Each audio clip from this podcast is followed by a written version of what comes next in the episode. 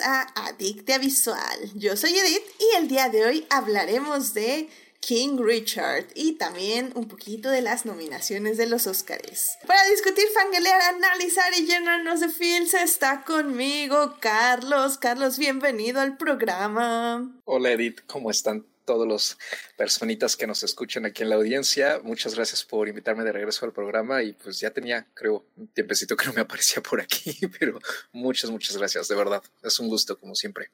Sí, es, es, la primera vez que vienes en el año, vamos a dejarlo ahí, así que me alegra muchísimo que estés y pues ya, o sea, segundo mes tampoco es tanto, así que me, me alegra que estés aquí con nosotros en 14 de febrero.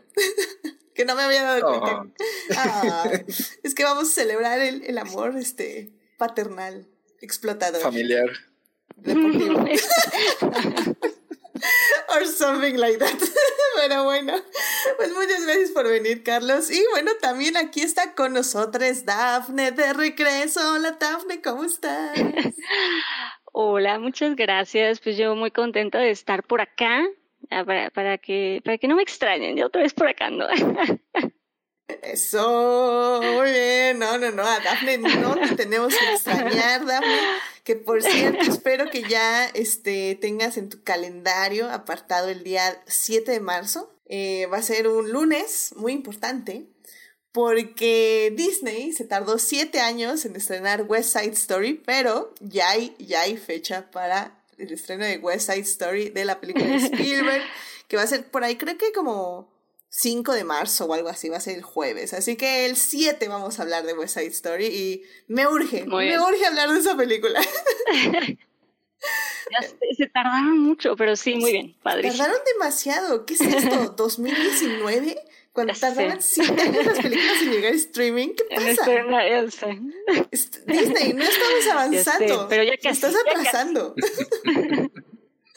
pero... pero ya llegará, no hay día que no se cumpla, no hay día que no se cumpla. Exacto, exacto, exacto. Ojalá, ojalá, ya viene, ya viene. Pero bueno, ya saben, querido público, que si se quieren unir a la conversación, estamos en el canal de Twitch, lunes 9.30 de la noche.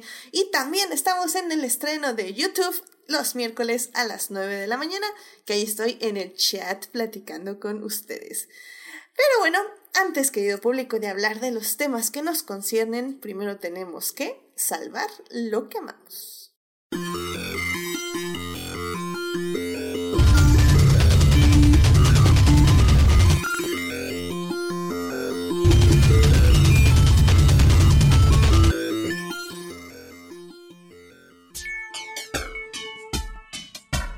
Estamos aquí para salvar lo que amamos. Carlos, ¿qué te gustaría compartirle al público esta semana?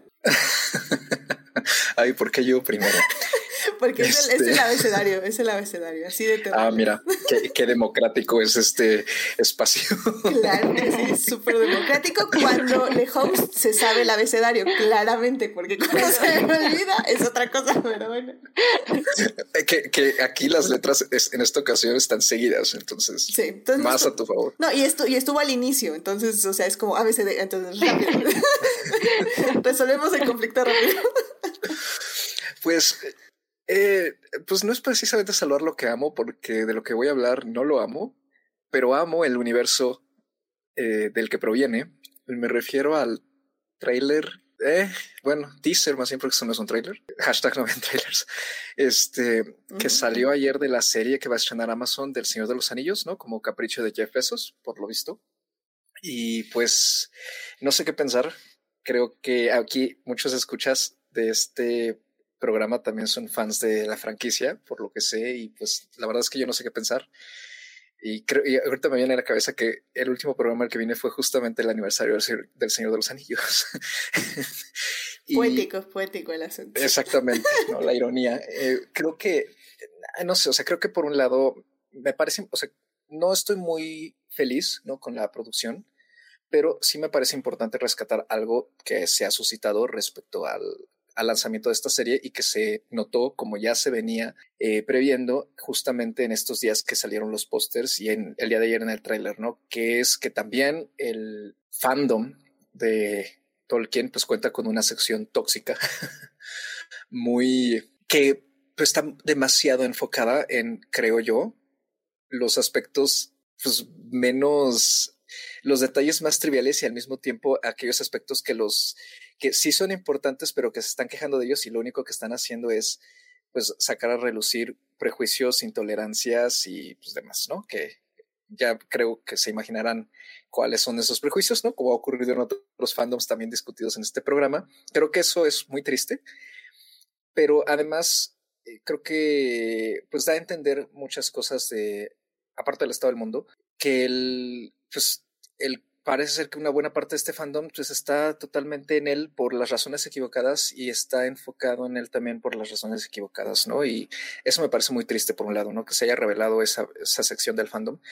Pero por el otro, eh, creo que es interesante lo que, lo que propone la serie en términos de, digamos, representación, ¿no? Eso siempre se agradece.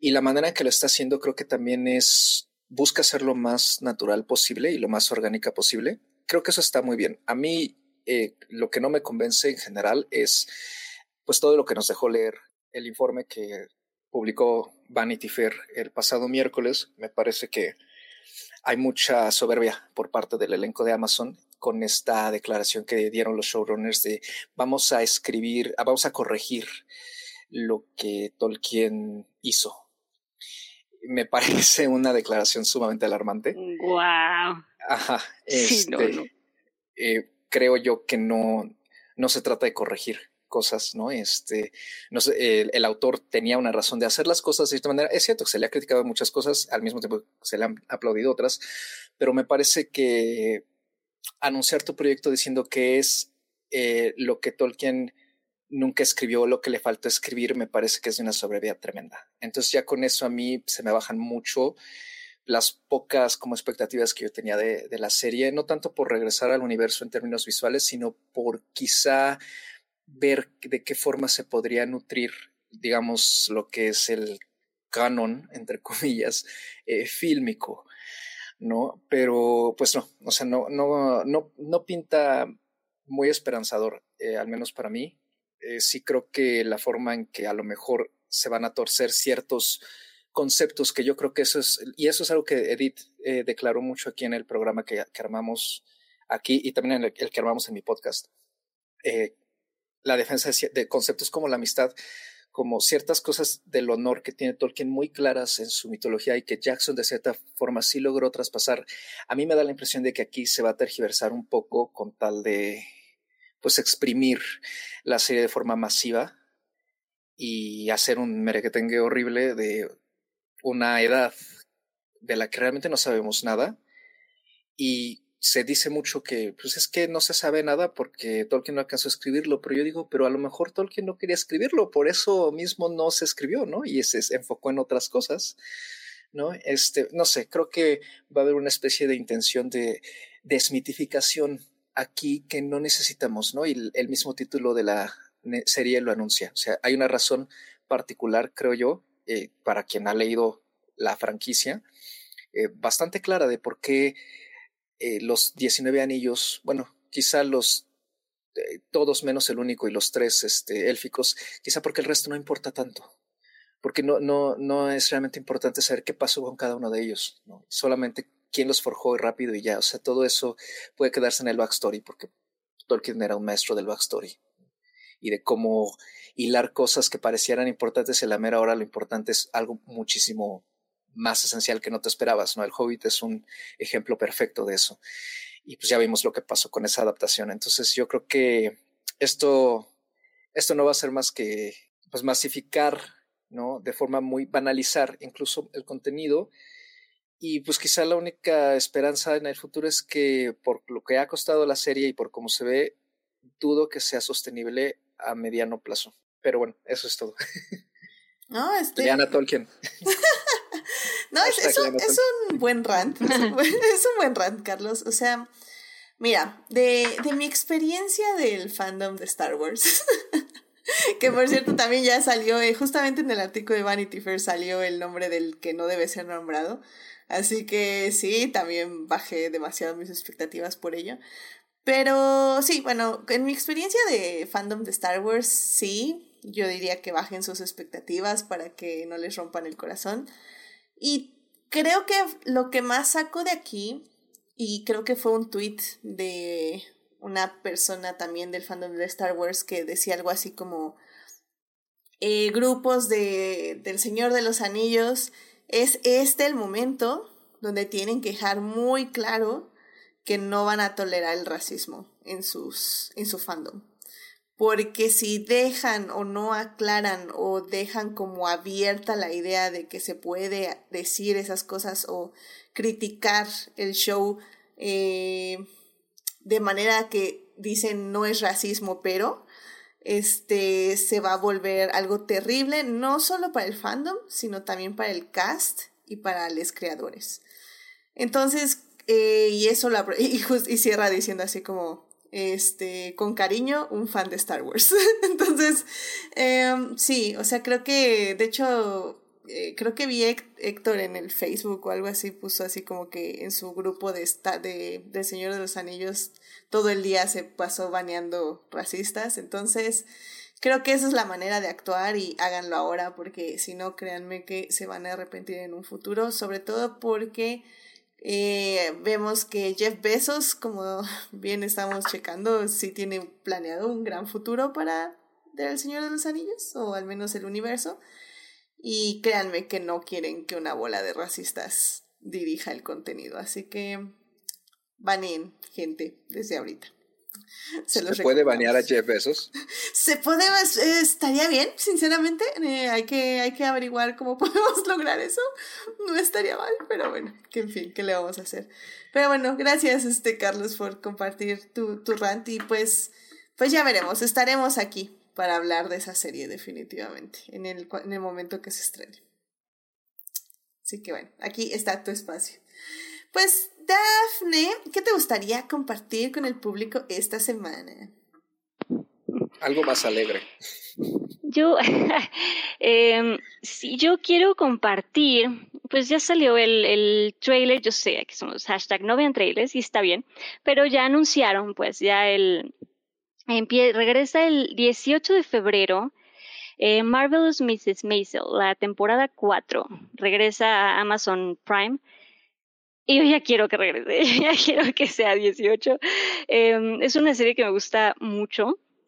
Digo así rápidamente, eh, Marvelous Miss Maisel, pues es esta serie eh, de que es, es esta mujer, estamos en a finales de los 50, y pues Miriam Maisel eh, tiene esta vida cotidiana con sus hijos, su marido y de repente por dramas y cuestiones familiares eh, descubre este gran talento que tiene para la comedia y hacer stand-up y digo para aquellos eh, sí acérquense a la serie si no la han visto la recomiendo muchísimo es muy divertida em, y pues nada, yo ya quiero que regrese la, la cuarta temporada, yo ya la quiero ver. Y está de verdad, está muy bien hecha, está muy divertida, con un, buen guion, como muy buenos diálogos, grandes actuaciones de Rachel eh, Brosnan y eh, Alex Bornstein, que son como digo, muchos más actores y actrices, pero bueno, son como las, las principales y no sé, como muy bien. La verdad es que me gustan mucho y lo hacen, lo hacen muy bien. La verdad me divierto mucho viéndola.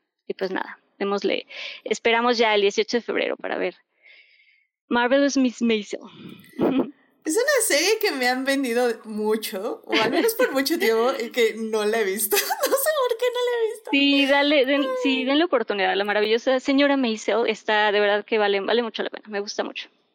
Excelente, excelente. Sí, está en mi lista. Algún día la checaré. Se los juro que algún día la voy a ver. Pero, ¿Yo sabes qué hice? ¿Qué yo, pasó? yo vi el piloto y el segundo capítulo ahora en noviembre. Y corría el riesgo de hacer lo mismo que contaban en una vida, echármelas todas así de cajón. Pero estaba tan ocupado viendo otras cosas que la tuve que parar. Pero estoy de acuerdo con lo que se Daphne. Me pareció maravilloso lo que vi. Entonces sí, sí quiero retomarlo pronto. Pues, pues mira, ya que estoy en mi este, Downton nave, ya, ya la estoy terminando, mi rewatch. creo que me gustaría seguir en la época. Entonces creo que va muy ad hoc, ¿no? O sea, Maisel es como en los que, 80. Finales de los 50. ¿50? Finales de los 50. Ahí está, pues Downton Abbey termina como en los Pero, 25, algo así. También está este, la otra, la que acaba de subir del creador de Downton Abbey, de Julian Phillips, este, de mm, Gilded Age. Sí, sí, sí. hoy, hoy se subió el cuarto episodio. No la he empezado, porque igual sigo muy atrasado, pero está muy bien, ¿eh? Por lo que veo por ahí. Ay, dime, ya no, no me digas más, Carlos, no, bueno, ya, ya veremos. Pero bueno, muchísimas gracias, Daphne. Hashtag no vean trailers, pero sí vean, eh, ¿cómo es? The Marvelous Mr. Mason, Mrs. Mason. y ya se estrena el 18 de febrero en Amazon Prime. En Amazon Prime y se estrena la cuarta temporada. Se estrena la cuarta temporada. Wow, muy bien, muy bien. Excelente, pues muchísimas gracias Daphne por traer esto a la mesa. Y bueno, pues ya para cerrar esta bonita sección, eh, yo quería decirles, eh, pues más que nada mantenerles al tanto de lo que está sucediendo con Luis Hamilton. Em, el día de hoy se reveló, eh, bueno, más bien se supone que la FIA tuvo ya una junta para decidir lo que pasó en Abu Dhabi. Y pues a nadie le sorprendió que literalmente dijeron, ah, sí, en esta junta decidimos que lo vamos a decidir eh, dos días antes de la primera carrera y todo el mundo así como, ah, no, pues qué padrísimo, ¿no? Entonces sí ha sido todo un show esto, y, pero bueno, esta semana ya vamos a tener este, el, la revelación del auto nuevo de Mercedes. Eh, parece ser que los trajes todavía van a ser este, negros, lo cual está muy muy bonito. Entonces podemos esperar que el carro otra vez sea de color negro, con estas estrellas este, grises y rojas. Y ¡ay, qué hermoso auto! Pero bueno, eh, realmente igual lo que les quiero compartir de esto es que eh, Lewis Hamilton fue nominado para los British LGBTQ Plus Awards como este el momento media, se puede decir, the media moment, y como celebrity ally. Em, que bueno, me, me, encanta, me encanta, me encanta. El media moment en el que está nominado fue usar justamente este casco de la bandera LGBT más el Black, eh, Black, eh, ah, Black Lives Matters y con la bandera eh, trans también y que decía We Stand Together atrás. Y bueno este casco lo usó pues en países donde básicamente te matan por ser LGBT eh, y bueno, eso es, eso es por lo que está nominado como el Media Moment. Y Celebrity Alive, pues por todo, absolutamente todo lo demás, ¿no? Que, que hace tanto para la comunidad como para la Fórmula 1, que evidentemente no se lo merecen. Así que, pues me alegra mucho, ojalá gane alguno de los dos premios. Yo creo que lo del casco está muy, muy padre y yo creo que sí debería ganarlo. Celebrity Ally, bueno, ahí sí ya no sé quiénes son las otras personas que estén nominadas, pero el casco siempre me pareció súper hermoso y lo usó tres carreras, si no mal recuerdo. Y como digo, fue en un país, fue en tres países que, pues, pues para nada, ven eso bien. Y aún así, le aplaudieron increíble, fue un muy bonito público y lo apoyaron bastante, así que fue muy interesante ver las reacciones en esos países. Pero en fin, pues bueno, ese es mi salvando lo que amamos y ya con eso nos podemos ir a hablar del tema que nos concierne esta semana, así que vámonos a hablar de cine.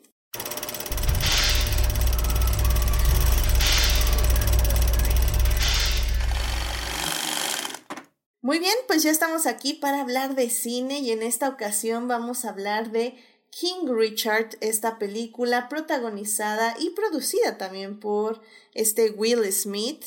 Eh, la película, para mi sorpresa, para mi humilde sorpresa, este fue nominada para varios premios Oscar, así que también vamos a hablar un poquito de ello.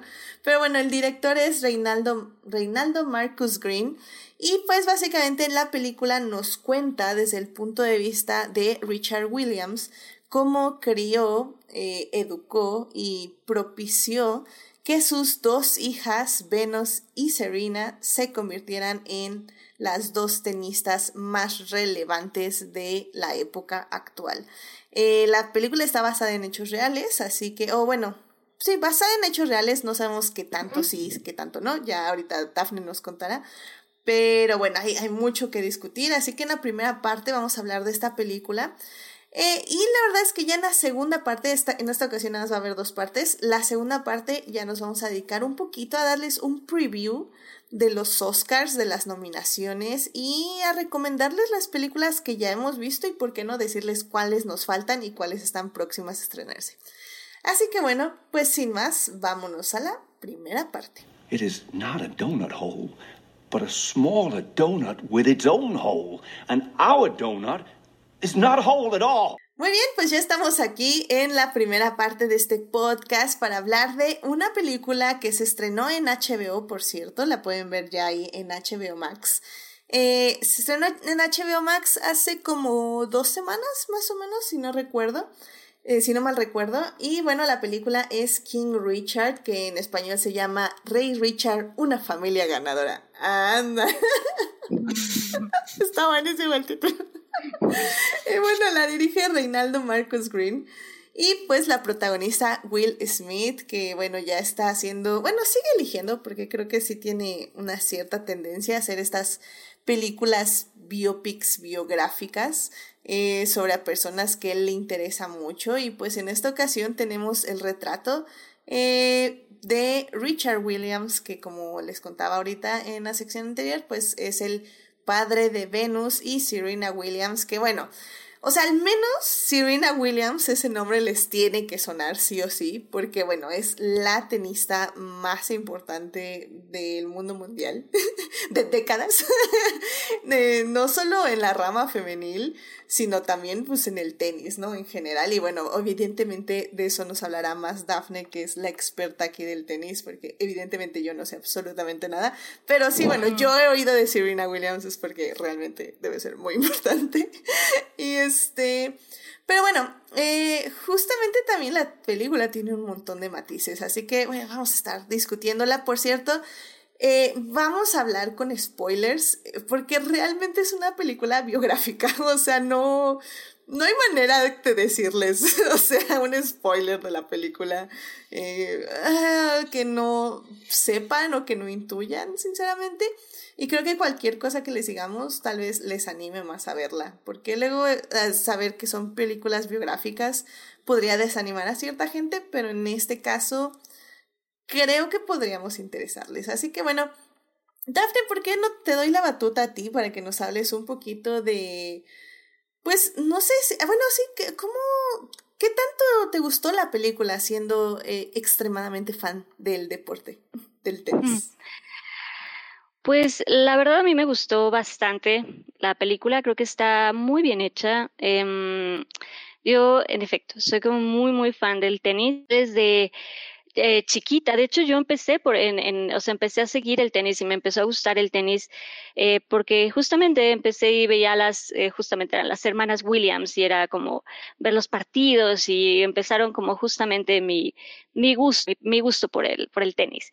Digamos, y la película, pues creo que está bastante bien, creo que está bastante bien adaptada, digamos, o sea, creo que es una buena, si le podemos llamar así, adaptación de la vida de, de, estas mujeres, de estas niñas, que, ¿no? que la película habla de cuando fuera, que de cuando eran niñas, de cuando empezaron a, a entrenar y a prepararse para, pues sí, para triunfar en el mundo del, del tenis.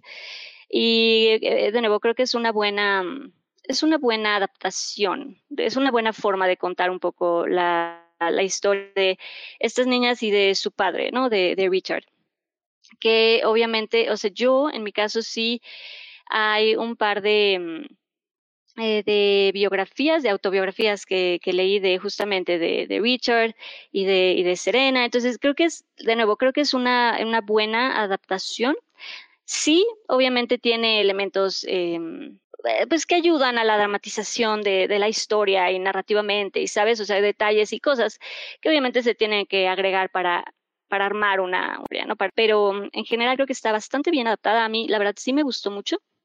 Eh, de nuevo, creo que está muy bien hecha. Eh, este, bueno, digo ya, en fin, ya para empezar a, mm, a dar un poquito de flores, creo que las actuaciones son muy buenas.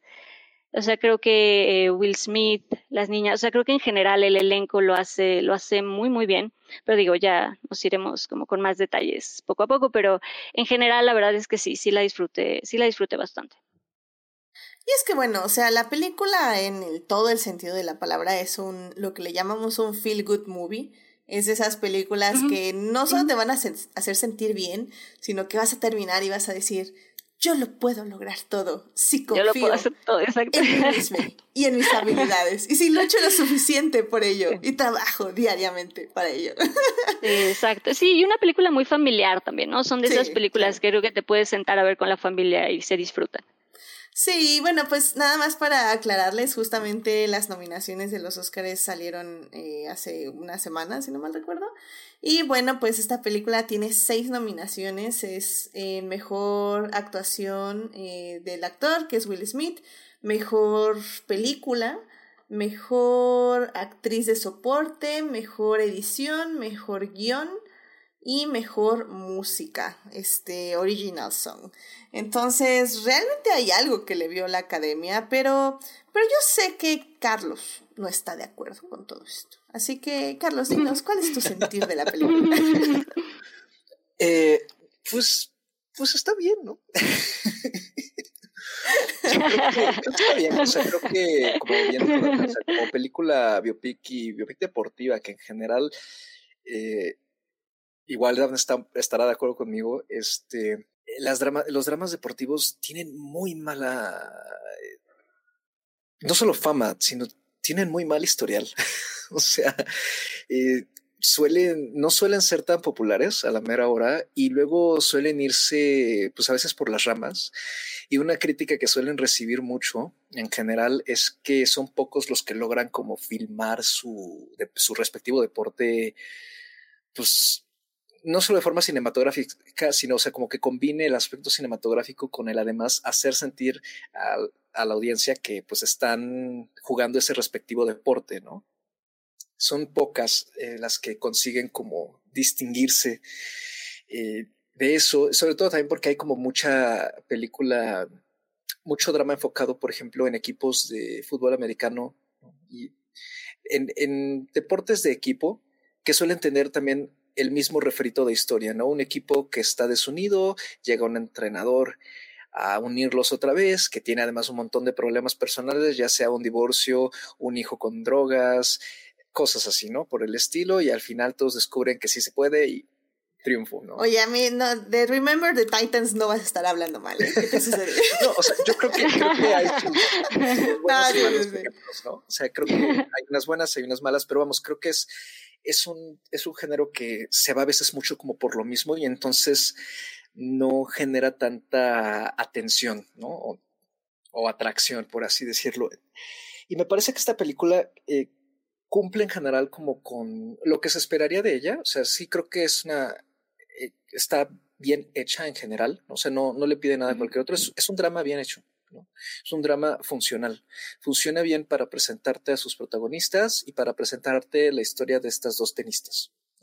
Y de su padre. Sí creo que a mí lo que más me saca de onda viendo la película es el enfoque que, tan cargado hacia él. Eh, en primera por el nombre de la película, King Richard, que para cualquier persona que no esté como al pendiente ¿no? de, de los premios y además de las tramas de las películas, pues es que le dices, es que vamos a ver esta película de King Richard, pues en la vida se te va a cruzar, que es sobre el papá de las hermanas Williams, ¿no? Y que además ellas salen. Entonces, a mí eso se me hizo una decisión de entrada muy extraña. Creo que se evitó, o me da esa impresión, se evitó eh, enfocarse en una de las hermanas o en las dos, pero corriendo el riesgo de que de repente hubiera una más en el reflector que otra que finalmente eso sí pasa un poco en la película.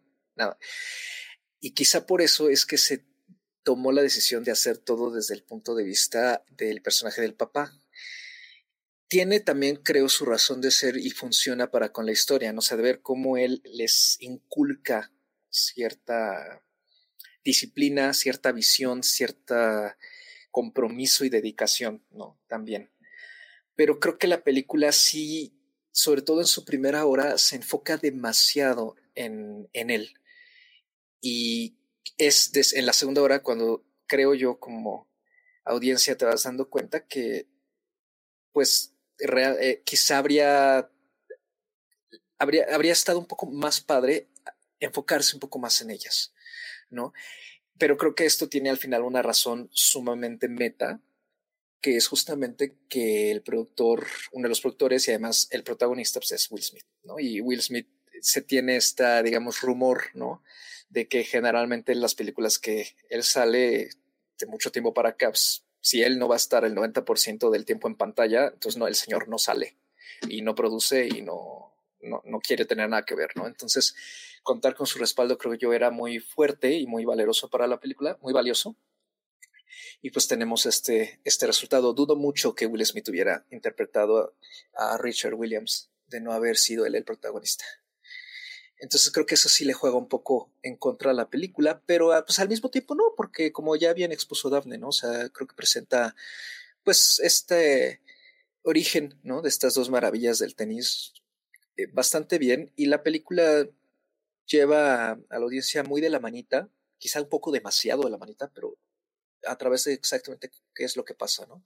Que le sobran unos 20 minutos, estoy de acuerdo, creo que podrían haberse eliminado para que quedara redonda de dos horas. Y pues ya, o sea, no me parece que sea una película excepcional como para incluso estar nominada con las nominaciones que tiene, este, a mejor película sobre todo, pero supongo que cumple la cuota de, drama familiar accesible a todo el público sobre una figura, sobre en este caso dos figuras muy importantes para Estados Unidos. Entonces, no, y también, está bien.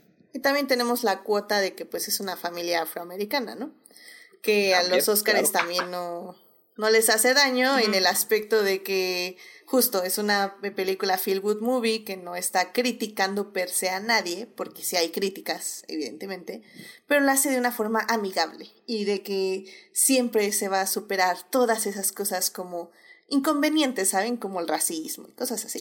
Este, se superan, se superan. Entonces, como, Digo, si querían algo más incisivo, ahí estaba Passing, ¿no? Pero pues fue olímpicamente ignorada porque es bastante más incómoda. Exactamente, exacto, no es incómoda. Y, y en ese aspecto sí, eh, la verdad estoy muy de acuerdo contigo.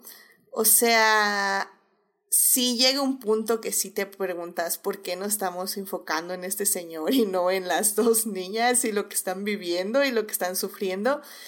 Pero lo que sí le concedo yo a la película es que si bien sí romantiza un poquito todo lo que les pasa, eh, en especial al señor, Richard Williams, lo que a mí me llamó la atención y la razón por la que me gustó, más de lo que creo que debería haberme gustado, es porque sí tiene, el protagonista tiene muchos matices. Eh, realmente es una persona orgullosa, necia, eh, que a la vez sí está explotando a sus hijas para que se conviertan en las mejores del mundo, pero al mismo tiempo se preocupa por ellas, entonces también no las quiere explotar como demasiado. O sea, tiene como este grado de contradicciones, de matices, de que puedes estar de acuerdo con él y al siguiente momento dices, wow, wow, wow, ahí ya se está pasando este cuate. y, y, creo que eso es lo que hace a la película tan fascinante. Y, y también respecto, por ejemplo, a todo este, bueno, porque no olvidemos, o sea, el tenis, así como otros deportes, eh, eh, deportes de... ¿Cómo se le dirá este tipo de deportes? Porque, por ejemplo, eh, no tan accesibles, que necesitas una cancha especializada, equipo especializado, etc. Todo este tipo de deportes tienden a ser muy elitistas y por lo tanto muy blancos. Es decir, todos los deportistas que están en el deporte van a ser gente blanca, van a ser gente con dinero, que les pueden pagar este tipo de entrenamientos, este tipo de equipo, este tipo de ropa, este tipo de instalaciones. Y cuando una persona este, racializada también este, trata de entrar a estos tipos de eventos, les resulta extremadamente complicado por todas las razones, las razones anteriores. Entonces creo que también en ese aspecto la película toca muy bien el tema de cómo una familia, en este caso afroamericana, tiene que luchar constantemente por un pequeño espacio en ese deporte y cómo Y creo que en ese aspecto el protagonista, Richard Williams, sale ganando en, en que básicamente no pide menos de lo que merecen sus hijas. Pero a qué precio, ¿no? O sea, no sé, o sea, tú, tú, Dafne, por ejemplo, me llama mucho la atención esta idea de los torneos junior, por ejemplo, y que pues el papá no deja que sus hijas jueguen para que no se desgasten. O sea, ¿qué tanto hay de eso en el deporte y, y, y cómo viste esta parte de cómo las entrena, pero al mismo tiempo no las deja entrenar en este tipo de torneos? Bueno, competir. Sí, de hecho eso es algo que, que te digo, en base a, autobiografías, a memoirs, pues, que hay de, justamente de Richard y de Serena, sí se sabe que, que en efecto eh, su papá, Richard, sí tomó esa, esa decisión de que no quería que ellas eh, compitieran porque justamente en ese momento había otras tenistas, estaba eh, Capriati, bueno, Jennifer Capriati, en fin, ¿no? Donde se rumoraba que, que tenía eh, problemas de, de, drogas y demás. Entonces, eh, en efecto, parece que él sí quiso, eh, pues, retirarlas del, ¿sabes? Como de, de, los torneos y decir, decidir que ellas, que ellas em, entrenaran por su cuenta y que se prepararan y que lo hicieran este, solas, ¿no? Y, pues sí fue un movimiento bastante arriesgado y bastante, pues sí, muchos, eh, muchos de los entrenadores, mucha gente eh, dice que fue una cosa muy, pues incluso loca, ¿no? Como muy rara, muy, este, pues sí, que no habían visto, que alguien no, no decides hacer eso porque sabes lo imposible que sería eh, seguir o continuar si no empiezas desde ahí, ¿no? Si no empiezas. Entonces, el hecho de que lo haya, que haya decidido hacer eso y que haya funcionado para, para estas dos niñas, pues sí, fue una, pues sí, un movimiento bastante atrevido, digamos. Eh, y pues sí, la verdad es que fue, es una cosa que no se da mucho, ¿no? Porque de nuevo, los torneos es lo que prepara para que sigas y te vayas al, ya a los, pues sí, a los grandes torneos, a los Grand Slams y que, sigas, ¿no? Que crezcas como, como tenista profesional. Sí, efectivamente. Sí, a mí me llamó mucho la atención eso, me pareció como muy curioso, es algo que yo no sabía, porque también lo cierto es que no sé a qué tanto se deba, digo, Creo que la única eh, línea de la película que sí se me hizo extremadamente forzada, así que dije, bueno, o sea, me están escupiendo en la cara, ¿ok? Es este, cuando justamente eh, Serena está en el, está viendo el, este, la cancha y le dice así como, bueno, tu hermana puede ganar esta vez, pero tú, tú vas a ser una leyenda. Y así como, ¡ah! ¡Ay, cálmate, amigo! Está todo en mi plan. Y así, ¡ay, sí, relájate, amigo! Pero sí, o sea, pero en general, o sea, esa línea está porque, o sea, por ejemplo, personalmente yo no, yo no conocía mucho sobre Venus, o sea, yo pensé que Serena era como la mayor y, y la que había sido la buena, pero ya echando el Wikipediazo después de ver la película, pues sí, o sea, Venus fue quien rompió absolutamente todos los récords uh -huh. primero y fue la que tenía todos los reflectores hasta que llegó su hermana y pues se los quitó, pero de una forma tremenda, o sea, tremendísima. No, y además también hubo un momento, una época donde incluso era, era Williams contra Williams, ¿no? Que yo amaba esa época donde había torneos entre ellas y había competencia entre ellas, me encantaba. Estos torneos, te digo, de Williams contra Williams eran muy divertidos y yo los amaba. Qué padre, o sea, no me imagino lo que, digo, porque eso no sale en la, en la película, pero también leí justamente de, de las duplas que formaron y justo cuando se disputaban los torneos Uf. una a una y dije, wow, ver eso ha de haber sí. sido increíble. Sí, sí, sí.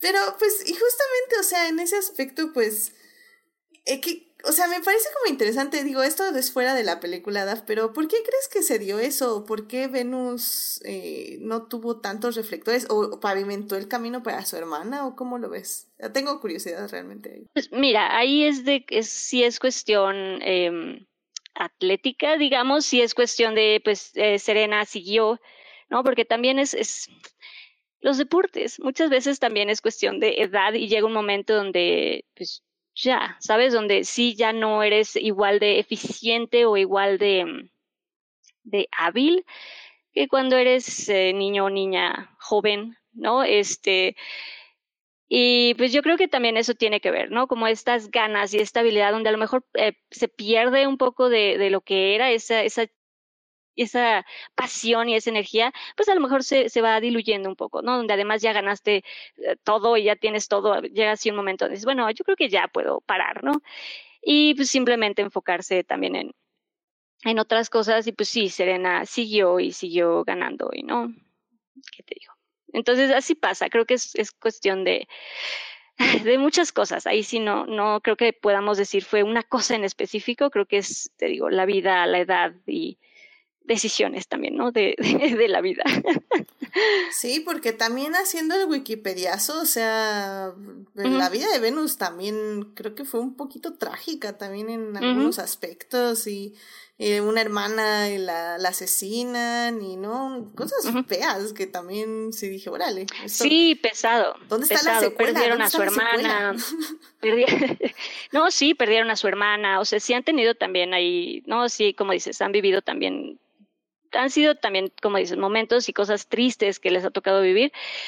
Y pues también, ¿no? A veces te afecta de distintas maneras y la forma de, de continuar con la vida, pues a veces es distinta, ¿no? Y tú sigues en un camino o vas por otras cosas y no, no sé, como que cada quien afronta la vida y las, los traumas y las, pues sí, los golpes de la vida de formas distintas. Uh -huh.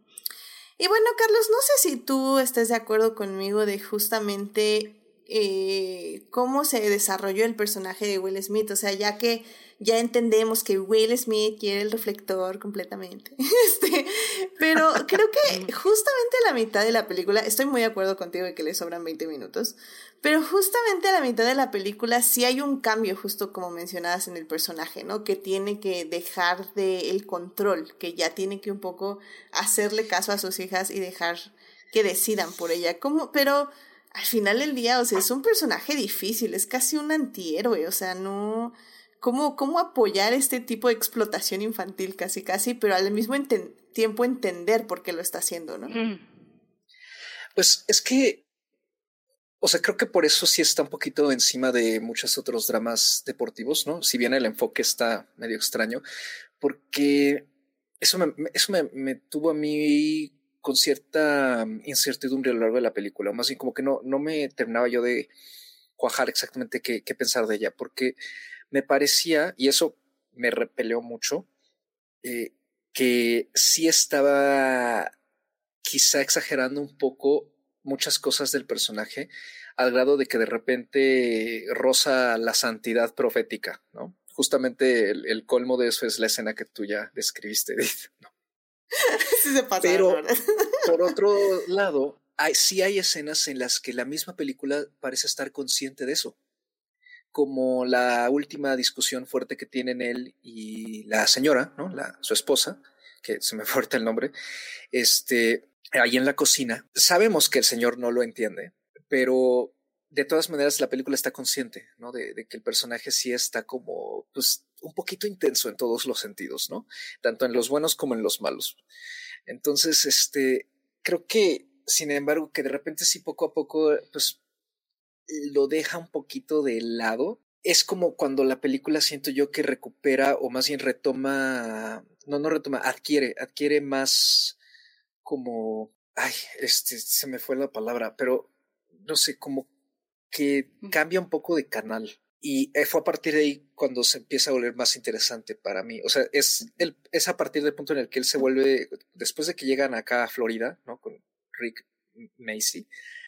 Uh -huh y Richard se vuelve un personaje cada vez más detestable, pero la película empieza a funcionar, creo yo, mucho mejor, porque está como más avispada en contarnos lo que está pasando ya con ellas también, ¿no?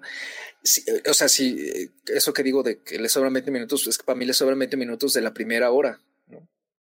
El resto creo que está bastante bien. Pero no sé, o sea, no, no me molesta, eh, me intriga, me sigue intrigando. Creo que al final, pues como dije, o sea, cumple bien su, su cometido. Creo que el punto que menos me gusta en general la película es la actuación de Will Smith. porque sí me parece, digo, no he visto videos, no me puse a buscar videos del señor, ¿no? Este, de, de Richard Williams, pero independientemente de que a lo mejor sí tienes, digamos, ciertos manerismos o ciertas eh, características, por ejemplo, de estilo de hablar y de acento y de movimiento de manos, a ratos yo sentí que estaba viendo un personaje demasiado, o sea, una actuación demasiado consciente de que era un personaje, mientras que el resto del elenco me parecían personas humanas, reales y normales me saltaba mucho, sobre todo cuando él estaba con, con varias personas en, en, en, varias escenas, ¿no? En, las familiares o, por ejemplo, cuando están discutiendo con, este, con estos representantes ¿no? en, en ese club. Sí, a ratos como que siento que está un poquito de más ¿no? la actuación, quizá demasiado histriónica sin ser tampoco eh, exagerada. Y sobre todo con, con, las escenas en las que comparte con, con la señora, con, con la esposa, ¿no? ella me parece un personaje mucho más, pues no sé, o sea, real, ¿no? El señor me parecía muy real a ratos, ¿no? Pero creo que, pues fuera de eso, o sea, está bien. A mí algo que sí me gustaría preguntarle a Daphne es, bueno, obviamente también a ti, este, es, ¿qué, ¿qué piensan de, en particular de las escenas justamente de tenis, ¿no? Porque como dije, como que a estas películas de cierto modo se les exige este, que pues expongan visualmente el deporte que están tratando de cierta manera, ¿no? O sea, este, y muchas caen a veces como en lo genérico, pero cierto que, siento que este deporte es uno de esos que cinematográficamente eh, puede tener ciertas eh, virtudes. A mí en lo personal me pareció que estaban bien, ¿no? Las escenas me gustó como si me crearon esta especie de suspenso y al mismo tiempo apreciación sobre el estilo de las hermanas, sobre todo de Venus, que es a quien más vemos jugar. Creo que están bien. Eh, me acordé un poco de la película de Borg vs. McEnroe, de, hace como unos cuatro años, que también creo que lo hizo bien. Y, que, y también de la batalla de los sexos, que esa tristemente no llegó aquí a México, pero creo que también está, está padre, está buena, sí, también está, está bien hecha. También me gustó. Entonces quería preguntarles a ustedes qué les pareció. O sea, yo creo que estaban bien también. O sea, lo, lo venden bien, ¿no? El tenis. Sí emociona, creo. A mí sí me emocionó. Digo, como digo, no, no veo tenis. Eh, pero justo ese final, de hecho, me molestó que, que, viéramos tan poquito. Pero al mismo tiempo, como digo, lo entiendo porque todo esto es desde el punto de vista del padre. Entonces, evidentemente no... Sí vemos parte del entrenamiento de las Williams, sí vemos parte como de su, vamos a decirle, sufrimiento deportivo, eh, pero no lo vivimos con ellas. Eh, lo vimos un poco, o sea, el sufrimiento que vemos, los puntos climáticos, es más como el padre eh, consiguiéndoles cosas o luchando porque tengan ciertas cosas o antagonizando con ciertos personajes. Pero de tenis no vemos mucho hasta el final, que es pues el partido, ¿no? Y me encantó y me hubiera gustado. Tal vez por eso también tengo ciertos problemitas con la película, porque como bien digo, hay cosas que me gustaron, cómo las manejan, pero hay cosas como que digo, me hubiera gustado ver más esto, ver más el otro, pero al mismo tiempo entiendo por qué no lo vimos, entonces es como una, es un debate continuo. pero en general me gustó mucho el último partido, no sé, no sé tú cómo lo viste, Daf. Sí, no, es, la verdad es que está, las escenas del tenis, digo, lo voy a hablar como en general, está bastante, la verdad es que sí están bastante bien hechas. Creo que de verdad las, eh, las actrices, las niñas, está eh, Demi Singleton y Sania Sidney, creo que lo hacen muy bien, como eh, justo Serena y Venus Williams, eh, niñas, lo hacen muy bien, o sea, sí se entrenaron, sí le echan como muchas ganas y creo que están bien armadas, o sea, sí te dan esta sensación de, eh, de la y de la fuerza que tenían eh, las, las, Williams, ¿no? De esta, de esta velocidad y agilidad. Creo que de verdad creo que logran, logran representarlo muy bien. Y sí, creo que creo que está bastante bien, eh, sí, bastante bien retratado. Y las situaciones, a mí lo que me gustó, también me gustó esta decisión de poner ese partido justamente en donde eh, Venus no gana, porque no ganó, pero me gusta que terminen en ese, ¿sabes? Como no terminan en como lo más alto de su éxito, porque sabes, sabes que a eso van, ¿no? Sabemos eh, qué, va, qué es lo que va a pasar, ¿no? Históricamente se conoce qué va a pasar con estas hermanas, pero me gustó que, que, el, partido grande que, que retratan sea ese. Eh, no sé, creo que eh, fue un detalle que, que agradecí. Además, digo, ya detalles épicos como sus, sus trenzas blancas clásicas, no sé, lo disfruté mucho. Creo que está bastante bien, está bastante bien retratado. Sí, cuando, cuando le vi su peinado dije, wow, qué, qué peinado tan épico para salir a la cancha. No, y aparte, creo que también por eso, o sea, por ejemplo, en, en algún punto me estaba, mi sentimiento era escepticismo hacia la película. Y creo que el final justamente eh, no solo que perdía, sino que terminada con ella saliendo por la reja, siendo aplaudida y recibida por todos estes, estos fans, eh, fue cuando dije, ok, tal vez ciertas decisiones de la peli no me gustaron, pero esto, que es básicamente tener ese corazón y ese, esa idea justamente de circular muy bien de, ok, perdió, pero lo hizo tan de forma tan tan excelente que aún así todas estas personas la admiran. Y fue cuando dije, ok, ok, te, te llevaste un cachito de mi corazón. y es que, o sí, no. adelante, adelante. Sí, no, aparte del hecho pues de que sea, o sea, entiendo por qué eligieron este, ese partido, ese momento, de cuando estaba, pues iba a ser el el partido contra la número uno del mundo en ese momento, que es esta Sánchez Vicario, ¿no? Aranza Sánchez Vicario. Y pues es ese momento que todos estaban esperando, ¿sabes? Iba a ver qué, qué iba a pasar y obviamente, la, obviamente también la expectativa que tenía ella misma, ¿no? De, de ganarle y de ser la mejor y ganarle a la mejor. Entonces, es un buen momento.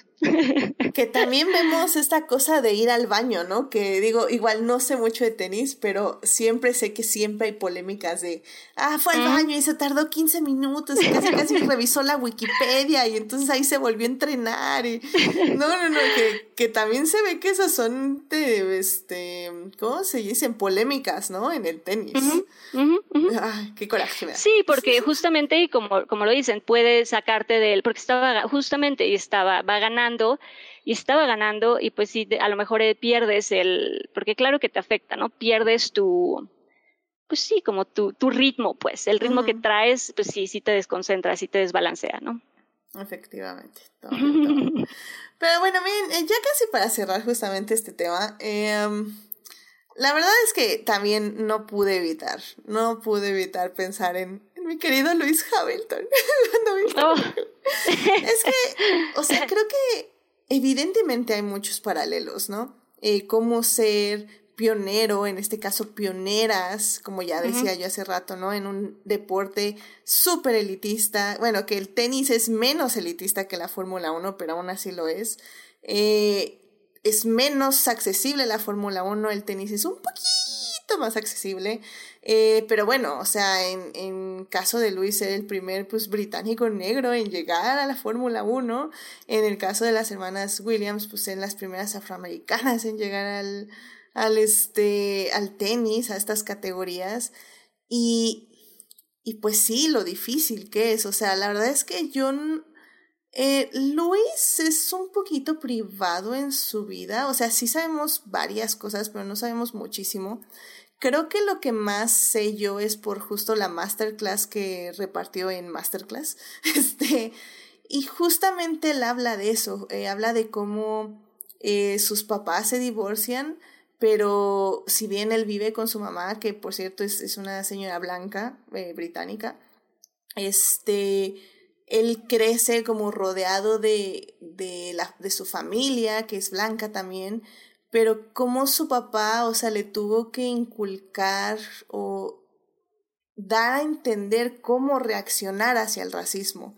Y es que él justamente dice, o sea, cuando yo iba en los cards y cuando empezaba a ganar, o sea, lo primero que me decían era que eh, no solo padres de niños que estaban ahí compitiendo, sino los propios niños, o sea, me insultaban, me decían ciertos insultos evidentemente racistas, y, y mi padre siempre me decía, eh, let's do, let's talk in the track, let's do the talking in the track, que es este, hablemos con nuestro deporte, o sea, hablemos en la carrera, no, no menciones tú nada aquí, que es un poco, y que me recordó mucho esto a, a esa escena que justamente este Richard Williams están en un torneito, y, y uno de los padres este, le dice a, a, su hija así como, no, no, no, esa pelota cayó fuera, di que cayó fuera. Y la otra, ah, cayó fuera, no es punto. Y, y todo mundo ahí sabe que fue punto y que no cayó fuera la pelota, pero ¿qué le hace Richard? O sea, esta Venus quería reclamar y él le dice, no, no reclames, juega tu otro punto.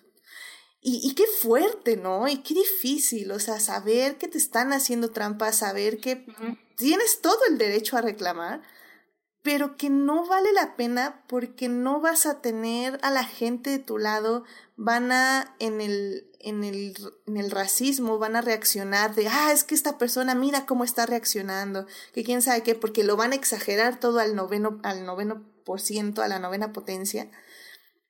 Entonces te tienes que callar y tienes que hacer, tienes que hablar en la cancha en este caso, ¿no? O en el caso de Luis en la pista, porque no puedes hablarlo en, en persona, ¿no? Y, y, justamente me acuerdo también, ay, perdón por sacar mis traumas, ya saben, pero me acuerdo mucho justamente dos carreras antes en el, en justo en, de que pasara lo horrible de Abu Dhabi. Dos carreras antes, Luis gana, Max Verstappen pierde, y Max Verstappen estaba enojadísimo, ni me acuerdo por qué. Y están en el podio, y en lugar de celebrar con la champán, Max se va. Max agarra su champán y se va y no celebra. Y, y bueno, eso es, es, una falta de respeto grandísima, porque aunque estés enojado, casi siempre los pilotos, pues sí, lanzan tantita, tantita champaña, como festejando a quien ganó, y se retiran. Eh, tal vez no con buena cara, pero lo hacen. Y Max en ese momento ni siquiera se molestó, se fue. Y, y mucha gente dice, o sea, Imagínense que Lewis Hamilton hubiera hecho eso cuando le robaron su campeonato en Abu Dhabi, que, haya, que hubiera hecho, ok, me subo al, podio, agarro mi champán y me voy, y ni festejo ni nada. Bueno, la de insultos que le hubieran dado. Cuando Max Verstappen hizo exactamente, bueno, no, no hizo exactamente lo mismo porque Luis no lo hizo, este, Luis fue, festejó con Verstappen y luego desapareció por ocho semanas porque, pues sí, o sea, fue un golpe fuertísimo. Pero ahí en el podio, ahí estuvo, y ahí estuvo con Max. Pero imagínense que hubiera reaccionado como Max Verstappen reaccionó dos carreras antes. Y creo que esta peli lo deja muy claro y por eso también la aprecié mucho. Porque deja muy claro justamente esos matices raciales que, que las personas, en este caso las personas negras, personas, en este caso afroamericanas, en este país súper racista, las cosas que tienen que hacer para salir adelante y salir adelante de la mejor manera posible. Y, y si bien creo que se romantiza un poquito, al mismo tiempo creo que lo retrata bastante bien. No sé. Pero sí, me, me, acordé de Luis y lloraba cada pasito. Pero sí, o sea, creo que en ese aspecto hizo no. muy bien. No sé ustedes qué opinan. Sí, no, y justamente creo que ese es un poco eh, el punto, retratar, pues sí, de alguna manera, y como se decía, que estoy totalmente de acuerdo, a lo mejor un poco de una forma un poquito maquillada y un poquito, ya sabes, pues afinada y retocada, ¿sabes? Vamos a poner como la versión Disney de la historia de las Williams.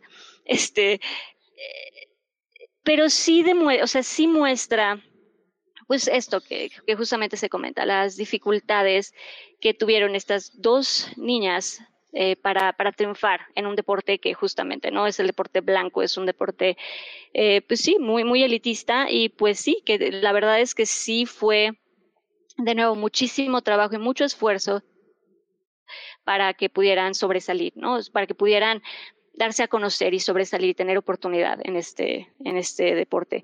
Y digo, digo nada más para, para comentarlo, obviamente de, de Richard, del, del papá, de King, del personaje principal en, en, la película de King Richard, sí est estoy también de acuerdo, creo que creo que Will Smith hace un buen trabajo, o sea, creo que no lo hace mal, sí estoy totalmente de acuerdo que a lo mejor eh, se centraron mucho en él, pero creo que entiendo un poco el, el por qué, además lo que comentamos, ¿no? Porque es Will Smith y tenía que estar en pantalla, pero, pero creo que no lo hace mal, o sea, creo que le echa ganas, a lo mejor sí es verdad que no logramos eh, desapegarnos 100% de Will Smith, es decir, no dejamos de ver a Will Smith a lo mejor al 100% en pantalla, pero creo que se lo paso, ¿sabes? Creo que no lo hace mal, creo que de verdad lo genuinamente intentó retratar a este hombre yo, sí, yo sí, viendo entrevistas, como se comentaba, sí tiene manerismo, sí, la voz, la forma de hablar. O sea, creo que lo hace bien, creo que sí, porque ciertamente eh, Richard William era un personaje, o sea, sí es un personaje, ya, o sea, un personaje que ha causado mucha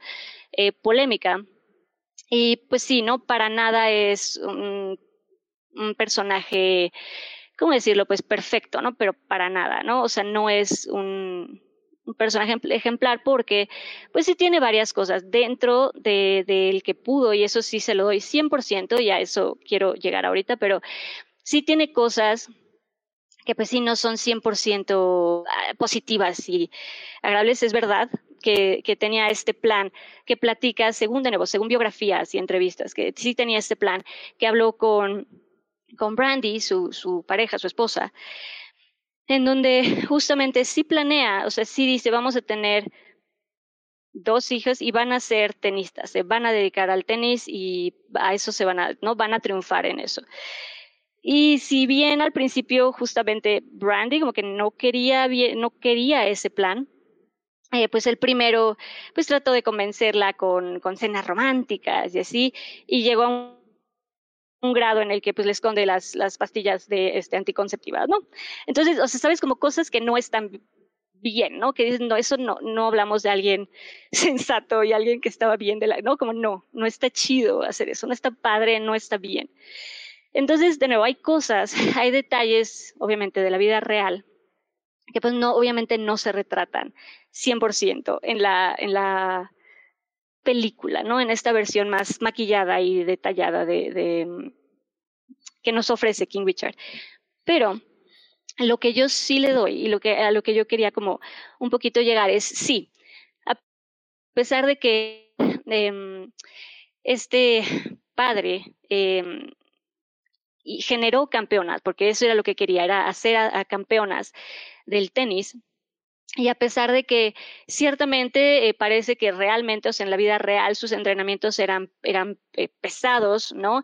A veces él hacía que por, para que el entrenamiento fuera un poquito más intenso, no les daba pelotas, este, nuevas para que las para que las niñas justamente tuvieran que correr más rápido y agacharse más sabes como para costar un poco de trabajo en fin detalles eh, de hacer el entrenamiento un poquito pesado para que pues sintieran, eh, entrenaran un poco de nuevo más, que el entrenamiento fuera más intenso, digamos. Eh, creo que a pesar de esta explotación que hubo hacia las niñas, porque 100% la hubo, porque era, o sea, se tenía toda la intención de que estas niñas fueran campeonas del tenis para tener dinero, o sea, genuinamente ese, pues ese fue el plan, ese siempre era el plan. Y digo, se puede maquillar de muchas maneras, pero esa era la intención y ese es el, ¿no? Ese era el plan ese era el programa, pues. Y eh, lo que sí le doy, lo que sí defiendo, o sea, lo que sí me gusta de la película y lo que sí defiendo de este padre es que a pesar de que 100% había ahí una explotación hacia las niñas, logra que ellas no lo vieran así y que ellas no se dieran cuenta, por decirlo de alguna manera, y no lo sintieran como una explotación, lo cual, no, de nuevo, no, estoy defendiéndolo, pero poniéndome eh, como en las niñas, entiendo que ellas no lo veían así. Y es como el punto que sí le doy a, a, él, porque lo que también cuentan en entrevistas con Serena y con Venus es que lo que él hacía era, en lugar de obligarlas hacía que ellas quisieran entrenar, ¿sabes? Tenía como estos poderes Jedi en donde, eh, ¿sabes? Como el castigo para ellas era no jugar, ¿sabes? Como si algo pasaba o si había como algún castigo, le decía, ok, no hay, no hay práctica, no hay tenis, no hay. O sea, ¿sabes? Hacía que desearan jugar. Y el, el, hecho de que ellas lograra que a ellas eh, realmente les gustara el deporte y que se apasionaran por lo que hacían, pues es lo que creo que hizo de esta historia algo, algo distinto, que ellas no lo vivieron como, como traumático, ¿sabes? Como una explotación, sino que generó en ellas que sí genuinamente quisieran ese plan y que dijeran, ¿sabes qué? Eso es lo que hay que hacer, hay que hacerlo y punto, ¿sabes? O sea, tengo que ser campeona de tenis, venga, ¿cuál es el siguiente paso? Y tengo que hacer esto, y tengo que hacer esto, y tengo que hacer esto, y listo.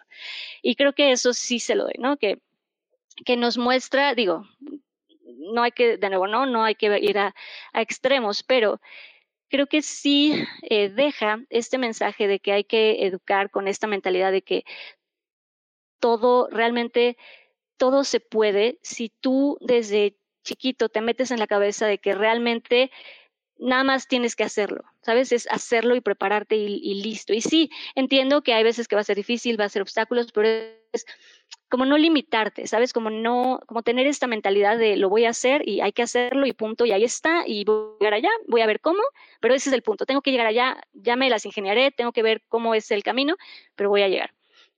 Y creo que eso, eso es lo que sí rescato. Y de nuevo que estas niñas siempre sí se sintieron, pues de alguna manera, apoyadas y protegidas por su, por sus, por su padre y por su mamá también, ¿no? Porque también en una entrevista eh, menciona como sí, nuestro padre estaba encargándose del entrenamiento y nos apoyaba, pero tenía todo, o sea, la que estaba encargándose y trabajando para pagar y para mantener la casa y para jalar a toda la familia, porque no éramos nada más nosotras dos, era mi mamá, ¿sabes? Como también eso creo que es, importante, que no era nada más él, o sea, la mamá estaba detrás de la familia, ¿no? Entonces, en fin, como muchos detalles, pero, pero sí, no sé.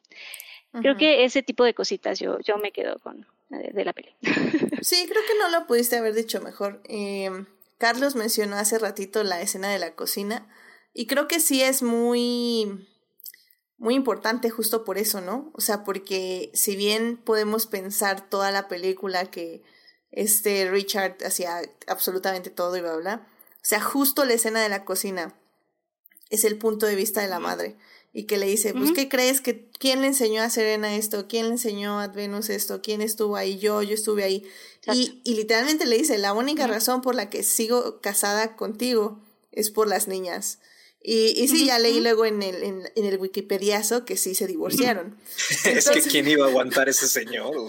no, sí, entonces, pero, pero, me, pero me, me gusta mucho porque siento que en el aspecto, me gusta mucho esa, esa escena porque siento que hace unos años esa escena no hubiera existido. Y ahorita sí, ok, la película es sobre Richard Williams, pero está la escena donde la madre lo pone en su lugar, le dice su importancia y, y, que pues sí, que realmente pues no lo quiere en ese aspecto, o sea, que realmente le está viendo por ella por sus hijas, no por él. Entonces me parece como una escena muy muy valiosa que sí tiene como también su tiempo para desarrollarse y que, y que vale mucho la pena en la película, la verdad. Sí, sí, no, y, y, digo así, perdóname, rapidísimo, hablando ahorita de, de, de, Richard, también me, me acordé de un momento, y te digo, ah, nada más rápido como para retomar este, esta idea de cómo ellas realmente lo veían a él y a su familia en general, como, como las personas que les apoyaban, o sea, su mamá y su padre, que estaban detrás de ellas, ¿no? Que estaban apoyadas. Y hay un momento, hay una, hay una entrevista que justamente le están haciendo a Venus, eh, cuando el entrevistador eh, ¿no? Que Richard básicamente interrumpe la entrevista y se enoja y le dice, es una niña, déjala que te responda porque si tiene confianza, si te está contestando así es porque lo cree, ¿no? Como déjala en paz, es una niña, deja que te conteste como te está contestando, ya te contestó, continúa, ¿no? Esa entrevista sí existe y a mí lo que me gusta mucho de la entrevista real es que tú ves a una Venus Williams y cuando su papá le está contestando al entrevistado, le ves una seguridad, le ves una calma que me encanta. Me encanta porque pues cualquier niña a lo mejor sería chiquita, ¿no? Como al ver al papá enojado, ya sabes, te pondrías nerviosa. Y al ver esa entrevista, Venus la ves hasta como te metes conmigo, ahí está el león, Ya sabes, como a mí no me, a mí, acá está, aquí me defienden, yo no sé. y me encanta su carita, porque digo, no es de nervio, no es de, uy, ya se enojó mi, ya sabes, es como de, ahí está, yo no sé, ¿para qué haces preguntas totas, Entonces, esa, entrevista real me, me gusta mucho. Órale, mira, sí, me, preguntaba si era real esas entrevistas. Qué interesante. Muy bien, muy bien. Este, pues Carlos, algo que gustes este terminar de aportar de esto, de, de, la explotación infantil, y pues ya tu conclusión de la película que, que quieras darnos. Eh, pues no a la explotación infantil. este, pregúntenle a sus niños exactamente qué quieren hacer y déjenlos hacer lo que les guste, porque creo que tienen, a veces creo que subestimamos mucho a las personitas este, menores de 18 años, ¿no? Y, y, sobre todo a las menores de 12. Y a veces sí nos sorprenden y tienen ya bastante claras ciertas cosas y, y hay gente que, que de verdad, o sea, desde los tres años dijo, este, yo quiero ser doctor, doctora o lo que sea, y los conoces 30 años después y esos son. ¿no? o sea, hay gente es muy admirable eso. Entonces sí, yo creo que eso es algo importante, ¿no? Eh, y nunca olvidar, de cierto modo, sí, yo estoy de acuerdo, eso, eh, digo, me parecía como algo muy contradictorio, ¿no? Eh, también, pero justamente como tú acabas de exponer, no sé, este señor, pues era muy contradictorio, ¿no? Y por lo visto cambiaba de parecer de la noche a la mañana, ¿no? O sea, creo que ya en términos de tal cual de la película, pues sí puede ser un personaje quizá que necesitara aún más tiempo de construcción para entender esa contradicción, pero creo que a grandes rasgos sí lo transmite. Y pues ese aspecto, justamente el que tú ya eh, resumiste muy bien, ¿no? De que cómo consigue de cierta forma que ellas se interesen sin que sea una carga y que nunca deja que vaya, que el tenis las eh, abrume más allá de lo tradicional, tipo pues, ponerse nerviosas ante el siguiente partido y ya. Eh, creo que e, eso es algo que sí creo puede funcionar muy bien como, digamos, moraleja, ¿no? De la película. Y, y pues, o sea, como dije al inicio, ¿no? O sea, eh, creo que es un drama bien, o sea, está, está, está bastante bien, ¿no? Y este, como, como drama convencional, no me parece que cinematográficamente haga nada del otro mundo, ¿no? Es por eso que lo entiendo como la nominación a ciertas cosas, pero este, se disfruta, o sea, y, y, y, la verdad es que también, como dije al inicio, ¿no? Dramas deportivos buenos, no hay muchos. y casualmente creo yo, eh, en mi experiencia, por los que he visto, casualmente yo los que considero pues más acertados son todos los que tienen que ver como con deportes no tan... Bueno, es que fuera de México el tenis es pues muy, muy popular, ¿no? O sea, eh, creo que aquí en México todavía no se le da tanta atención, tristemente, pero digamos que eh, siento como que hay un especial énfasis eh, en este tipo de películas como de béisbol y fútbol americano como de mucha gente y entonces como que nunca logras conectar con ningún personaje en particular y por eso siempre ponen al entrenador ¿no? como protagonista mientras que películas como esta o las que ya mencionamos no de la batalla de los sexos Joe contra McEnroe las los estos dramas de carros que ha habido como Rush y eh, Ford contra Ferrari eh, o Eddie the Eagle, por ejemplo, creo que en este tipo de deportes un poco más individuales es más fácil conectar con sus protagonistas y sus historias pueden manejarse mucho mejor y salirse de esa vertiente, digamos, genérica de hay un drama de un equipo deshecho con un entrenador que los viene a poner en paz, ¿no? Este, entonces sí creo que esta, esta película se suma un poco a ese, se suma a ese lado, ¿no? A esa otra grupito. Entonces vale, vale la pena checarla, yo creo. Excelente, excelente. Pues Dafne, una conclusión de la película. Este, pues eso, ¿no? Creo que estoy de acuerdo. Creo que es una, una eh, creo que sí inspira, o sea, creo que a pesar del de, el drama de este personaje tan, tan extraño, creo que sí llega a inspirar por ellas, ¿no? Por las niñas, creo que sí te inspira, sobre todo porque fue real, ¿no? O sea, estamos hablando de seres que sí existen, ¿no? O sea, son, eh, son pelis biográficas que pues creo que eso, eso es lo padre de las pelis biográficas, que creo que ayudan a inspirar porque sabes que, que es, pues, es real. Y entonces, sí, yo sí la recomiendo, sí creo que, de nuevo, lo que, lo que decíamos, creo que para una película familiar, buena onda, donde tienes ganas de nuevo de ver algo, pues sí, una peli deportiva, biográfica, inspiradora, está padre. Creo que sí vale la pena. De nuevo, para ver con la familia o para, de nuevo, cuando tienes ganas de ver algo que te, que te relaje y que te haga sentir un poco mejor. Eh, creo que está padre, creo que está, está bien hecha, o sea, creo que sí tiene sus, sus méritos. Creo que le echaron muchas ganas y creo que sí, sí, la, la, verdad es que sí, sí recomiendo. Obviamente si les gusta el, el tenis, pues, pues, pues, pues les va a gustar. Está padre. Excelente. Pues sí, o sea, al final del día creo que lo que nos podemos quedar de debate también es, es justo esto, ¿no? Eh, si las hermanas Williams o Lewis Hamilton, uh -huh. digo, no sé exactamente cuál fue la situación de Lewis Hamilton, pero eh, si cualquier grande, grande deportista, eh, sobre todo, como decimos, este, deportistas no blancos, eh, hubieran sido educados o educadas en este caso de otra forma, hubieran sido los deportistas que son ahora. Y, y creo que lo difícil es decir, ¿estuvo bien hacerlo así o no?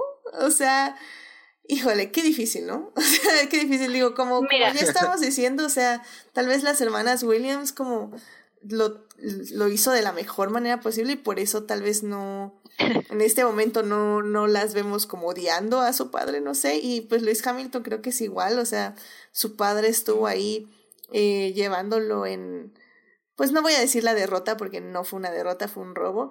Él estuvo guiando ahí en el robo de que le causaron en Abu Dhabi y, y estuvo a su lado cada minuto eh, de ese momento. Entonces no creo que hayan sido malos padres en ese aspecto porque siguen ahí a su lado. Pero qué complicado, ¿no? qué complicado. No, y mira, la verdad es que eso es, híjole, es algo muy, muy difícil de criticar, ¿no? O sea, ¿sabes? O sea, claro, hay, hay cosas moralmente que si eso está incorrecto, que es como muy claro el eso, ¿no?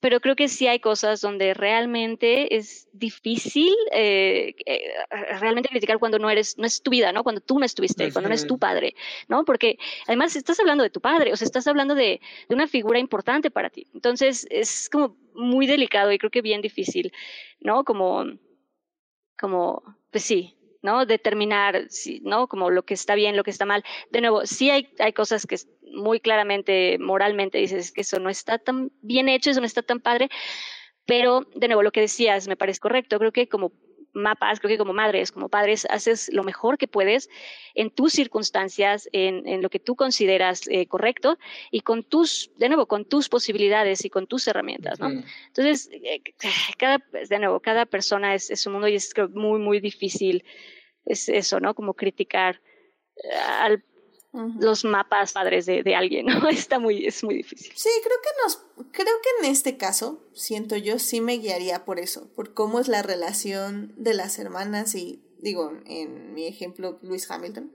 con ahorita presente con sus padres, ¿no? Porque, digo, por ejemplo, vemos actores niñes que eh, terminan demandando a sus padres y a sus madres, ¿no? De, por maltrato infantil, básicamente. Britney Spears. Britney Spears, por ejemplo. Entonces, creo que más que nada es como casi casi el tiempo lo dirá, ¿no? Y pues sí, es difícil. Exacto. Y, y exactamente. Y creo que nos pica brújula, creo que lo, lo pones muy bien y es una buena forma de, de cerrarlo porque es exactamente, creo que la única brújula son les hijes. O sea, si por ejemplo, Britney Spears ya demanda a su padre porque está harta y quiere que se quite esa, por ejemplo, ¿no? En todo lo que le pasó a Britney, pues claramente te tienes que basar en ella porque ella ya no lo quiere, o sea, ella ya no quiere eso, ¿no? Entonces, creo que es en lo único que te puedes basar realmente en la lo que hacen o en cómo reaccionan en lo que dicen les hijes, porque al final son los que saben y son los que viven esa historia y pues son los únicos que pues, merecen opinar y hacer algo al respecto, ¿no? Completamente de acuerdo. Pues bueno, pues ya saben, querido público, vayan a ver King Richard. Creo que, como decimos Carlos y yo, tal vez le encontramos un poquito más de cosas ahí que tal vez no funcionan, pero creo que sí podemos llegar a la conclusión que vale, vale la pena checarla.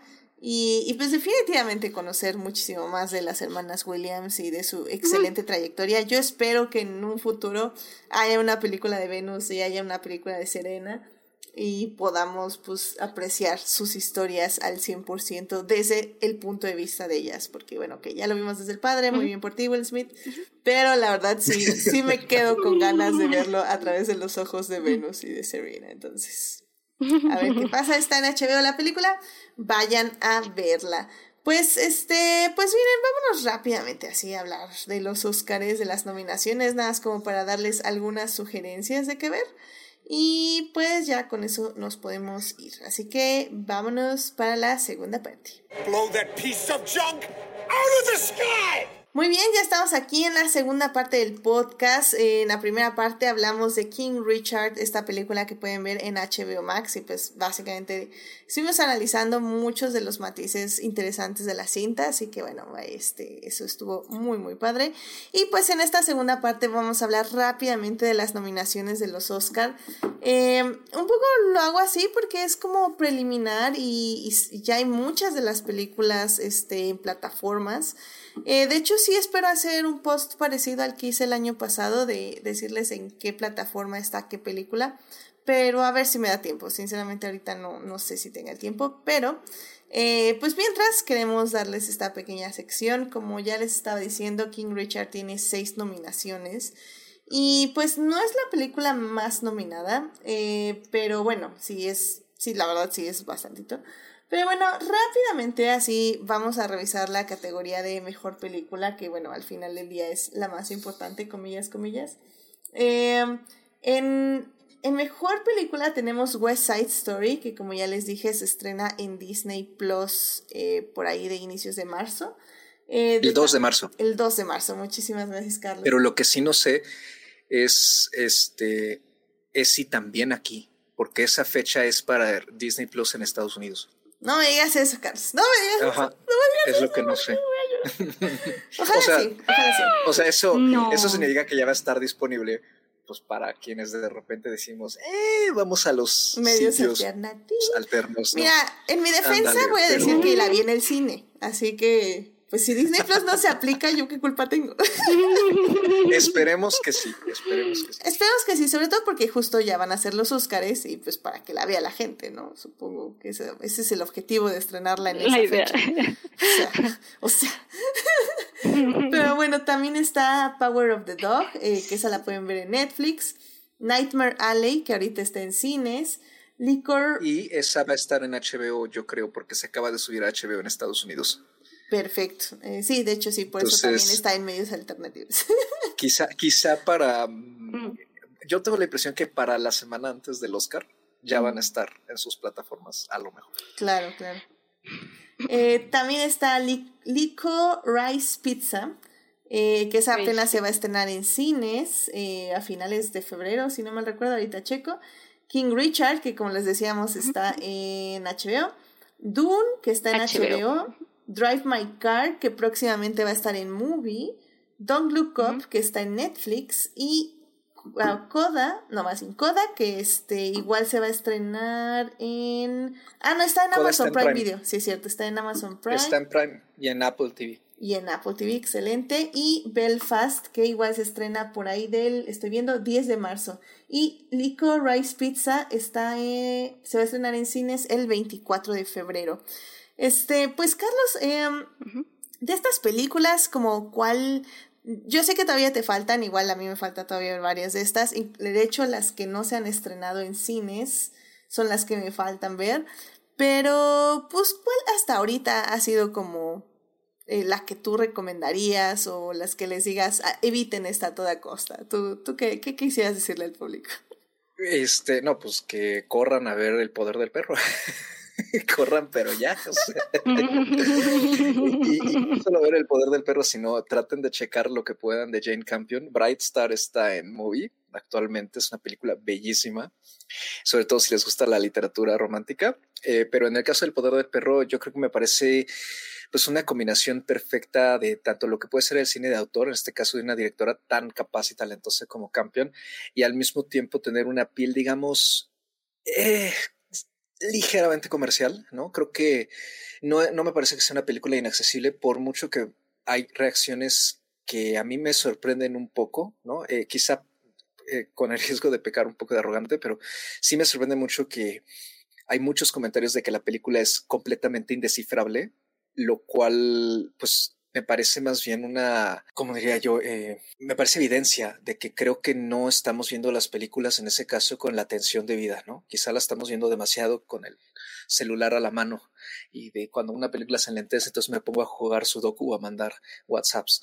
Este, no, no creo que sea para nada ininteligible. O sea, y si no, en todo caso, como dije, todo, se ve con atención. Me parece que es una película que está bellamente construida, con una sensibilidad tremenda. Eh, que no es nada sorprendente en el trabajo de Campion. Eh, tiene un uso del color, de la composición, eh, para transmitir eh, no solo sensibilidad, sino también, y algo muy importante, creo yo, sensualidad. Y creo que en particular el poder del perro, si lo comparamos con otros, digamos, westerns, queda claro y se aplaude más aún porque hace tanta falta que haya directoras, que haya mujeres que nos den este tipo de historias, porque esto claramente un hombre no lo podría haber filmado. O sea, no, no, eh, si tratamos de imaginar el poder del perro eh, a través de un director, nos habría quedado algo completamente distinto.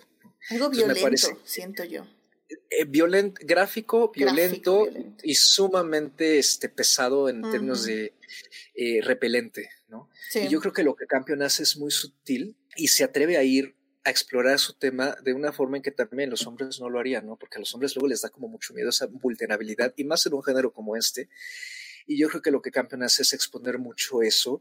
Es incómoda y también es muy siniestra. Tiene personajes que pareciera ser que no se tocan el corazón en de repente llegar a, a ciertos extremos oscuros del ser humano y a mí eso me encanta. Me gusta mucho que la directora tenga esa valentía y no le tenga miedo a llevar sus personajes al extremo y que hagan cosas, pues, realmente muy cuestionables, ¿no? Con, según sus intenciones, pero creo que eso, eso es bastante desafiante para la audiencia, creo yo, en general, y pues me gusta mucho que una película como esta esté nominada, y no solo eso, sino que sea la que tiene más nominaciones. El elenco me parece que lo hace bastante bien.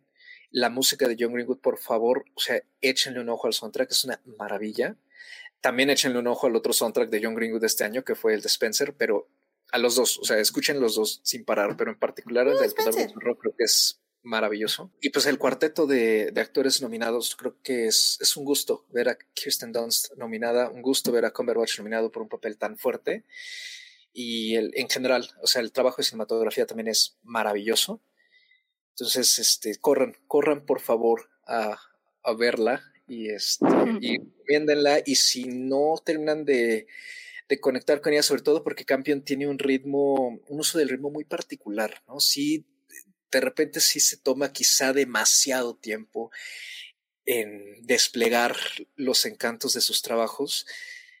Creo que es, hay que darle la oportunidad y buscar sumergirse en lo que está tratando de contarnos con la imagen porque también creo que eso es algo muy destacable, eh, que ella nos cuenta mucho con la imagen.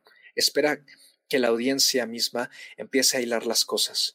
Quizá eso sea un poco frustrante, sobre todo ahora que estamos en una época en la que parece ser que todo tiene que estar desmitificado, sobreexplicado y tenemos que saber el origen de la pistola de tal persona, porque pues si no, eh, no, pues ya, ya no hay magia ahí, no. O sea, creo que parte de la maravilla del cine es el contar historias a través de la imagen y que cada quien interpreta las imágenes de distinta forma a pesar de que vayamos hacia un mismo recorrido hacia el final, ¿no? Entonces sí, denle la oportunidad, por favor.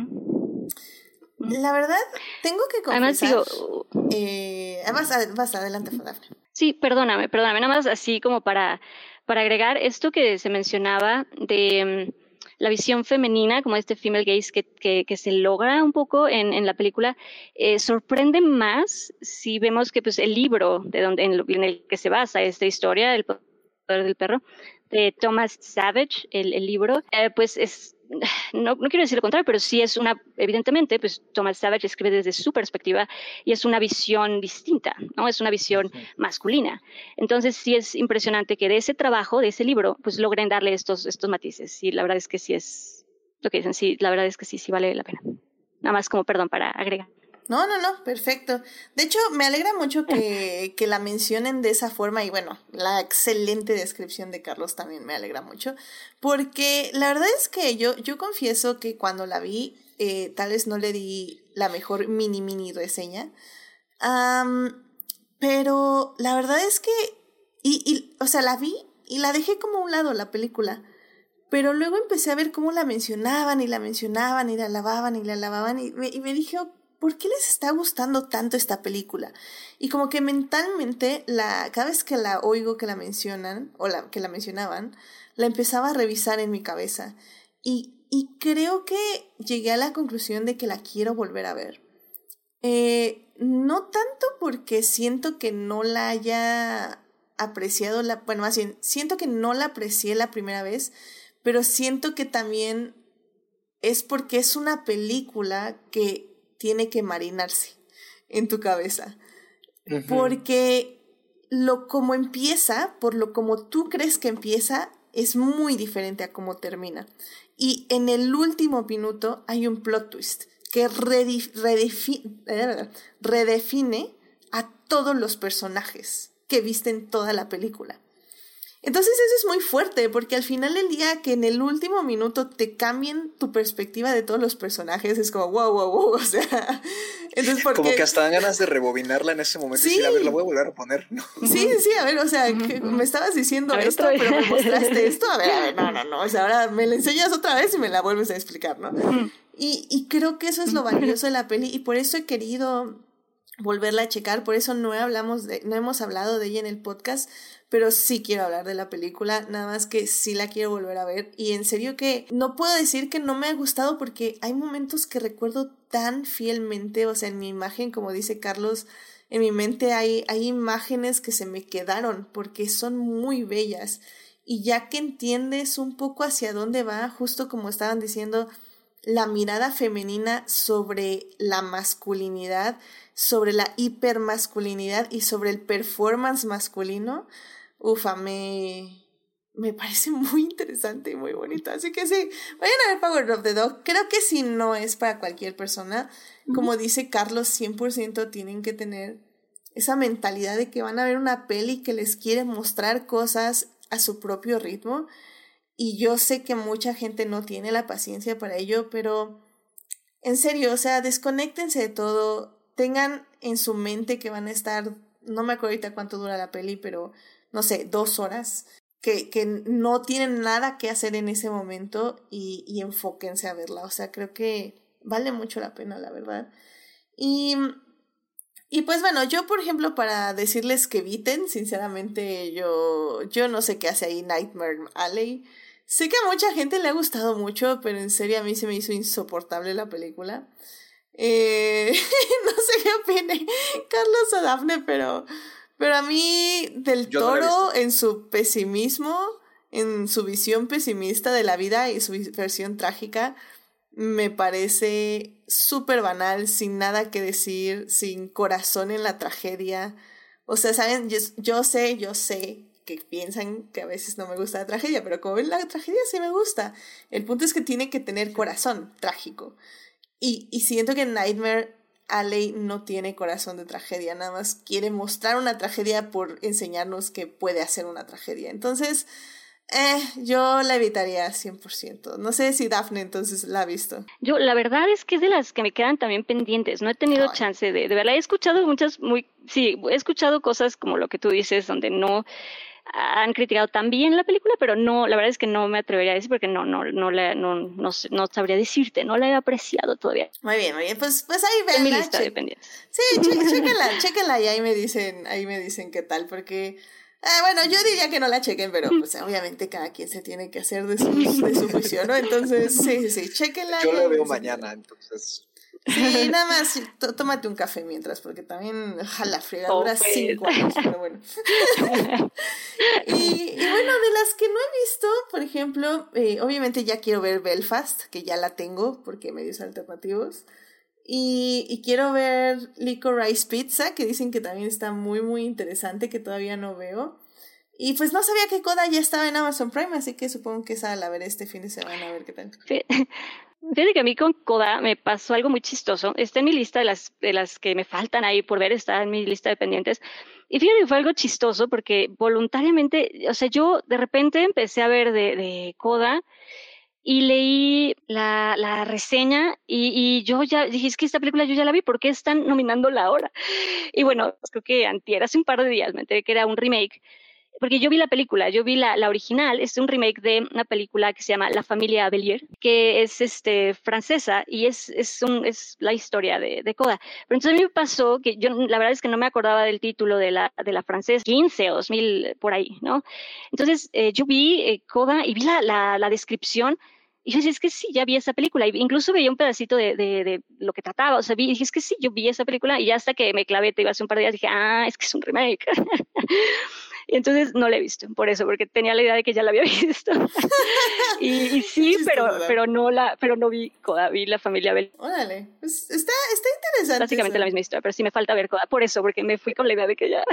ya la habías visto. En efecto, de hecho, es que la familia Belier, a mí me sorprende mucho la, el amor que hay hacia Coda. No la he visto, y quiero creer que es porque como es cine francés y pues en Estados Unidos lo ya ven que está este de que no ve más películas subtituladas, ¿no? Entonces, este, todo doblado y si no, no lo vemos. A mí no sé por qué ahora tengo la impresión de que la película no ha de haber hecho mucha mella o haber sido nula en todo caso, este, en su momento, mientras que aquí en México duró bastante en cartelera. De hecho, fue popular. Vas a Mix Up y encuentras el Blu-ray y el DVD de la familia Belier sin problemas, de, cualquier plaza, ¿no? Entonces yo la vi en el cine y pues, está bonita, o sea, se disfruta. Eh, Luan, la chica que, que protagoniza la película, eh, a partir de, de, ahí armó una carrera musical, ahora es cantante, ¿no? Allá en Francia. Este, canta muy bonito, eh, no sigo su carrera, pero sí canta muy bonito. Este, pero sí creo que, pues no sé, a mí, a mí me, me, sorprende mucho eso. Y yo tampoco había asociado que era un remake hasta que el año pasado, cuando ganó Sundance y decían, es que es de una niña que, una chica que este, eh, tiene una familia que de sordo, sí, son sordomudos y este, y pues ella les dedica una canción al final y, dije, a ah, eso yo también ya lo vi. Estaba yo igual que tú. No manches, ya sé cuál habla. ya, yo también ya lo vi. Ay, ¿cómo son? Me van a poner a llorar otra vez, qué triste. Entonces, no sé, o sea, yo siento, yo personalmente siento como que voy con cierto recelo, porque la original me gustó, tampoco me parece que sea nada del otro mundo, es muy tierna, eso sí, pero es, eh, pero no me parece que sea tampoco nada del otro mundo. Entonces, que, que un remake como este esté como al lado de, creo yo, propuestas autorales, sobre todo autorales, muchísimo más trabajadas como El Poder del Perro, lo que me imagino ha de ser Licorice Pizza e incluso eh, titanes que uno no se esperaba ver como Dune, ¿no? Aquí o Drive My Car, así como que me saca mucho de onda, pero supongo que cumple el mismo papel que King Richard en ese sentido, ¿no? De la cuota de película accesible y lloradera para la familia promedio estadounidense. Entonces, que, que, que, van a insultarnos. Familia promedio estadounidense. Ay, perdón. No, no, no, sí, o sea, sí, estoy de acuerdo contigo. O sea, yo también vi esa película y sí recuerdo que me, me sacó un par de lágrimas, pero pues, o sea, no es lo máximo. O sea, la recuerdas con gusto cuando la mencionan cinco años después rápidamente en un podcast, pero de ahí a que vuelvas a pensar en esa peli, pues jamás en la vida. Sí, o sea, también a lo mejor incluso es hasta el cinismo de nuestras edades, ¿no? Que es, pues, que la, la, vimos hace siete, ocho años. Ah, sí, sí. No, entonces ahorita ya como que ay, un remake de eso ya lo vi, o sea, como que lo vemos con más cinismo, ¿no? A lo mejor la gente que apenas está descubriendo esa historia, pues sí, qué padre, ¿no? Este, pero no sé, o sea, sí siento que de todas maneras es como una... Está raro que esté esa película ahí nominada, o sea, está muy raro. Pues sí, en general siento muy raras las nominaciones, o sea, como que... O sea, veo pelis importantes, pero al mismo tiempo, o sea, yo por ejemplo sabía que West Side Story iba a estar nominada, pero yo dije, seguro va a ser la más menor de todas las nominadas, porque si bien me encanta, está increíble y le vamos a dedicar un podcast de cuatro horas, este, al final el día es un remake. Eh, pero pues ya viéndola así comparada con todas las demás, pues, o sea, y como digo, no he visto cuatro de ellas. O sea, sí, West Side Story resalta bastante. Entonces, pues no sé. Ah, ah, ya les diré, a mí personalmente me falta Belfast, me falta Coda, Drive My Car y Licorice Pizza. Eh, así que, a ver, a ver qué trae. ah, bueno, y el Callejo. Yo no he visto la de Del Toro, me falta también. Ajá. Y pues como decimos... Sí, también la de Del Toro me, me falta. Sí, entonces, pues a ver, a ver qué pasa. Y, y bueno, ya rápidamente nada más para cerrar la... Ah, bueno, a ver, Dafne, adelante. Sí, pero yo nada más así como para agregar, a mí yo sí, la verdad, en mejor película, a mí sí tengo que sacarlo, tengo que decirlo, porque no me parece que no esté Tic Tic Boom. Se me hizo que, que ahí ese nombre faltó. Yo no sé, yo me quedé esperándolo, yo dije, me faltó ahí el nombre de Tic Tic Boom. y me faltó, me faltó Tic Tic Boom y la verdad, la ausencia así total de In the Heights me dolió también. No tengo que admitir que también mi corazoncito dijo, nada, nada In the Heights también me dolió. Pero bueno, ¿qué le vamos a hacer? Ya, ya habían dado un poquito a Tic Tic Boom y un poquito a Encanto y dijeron, ya, ya es mucho Lin, ya es mucho Lin Manuel Miranda, ya no podemos, ya no podemos Yo- mencionar In the Heights. Yo mejor me quedo callado.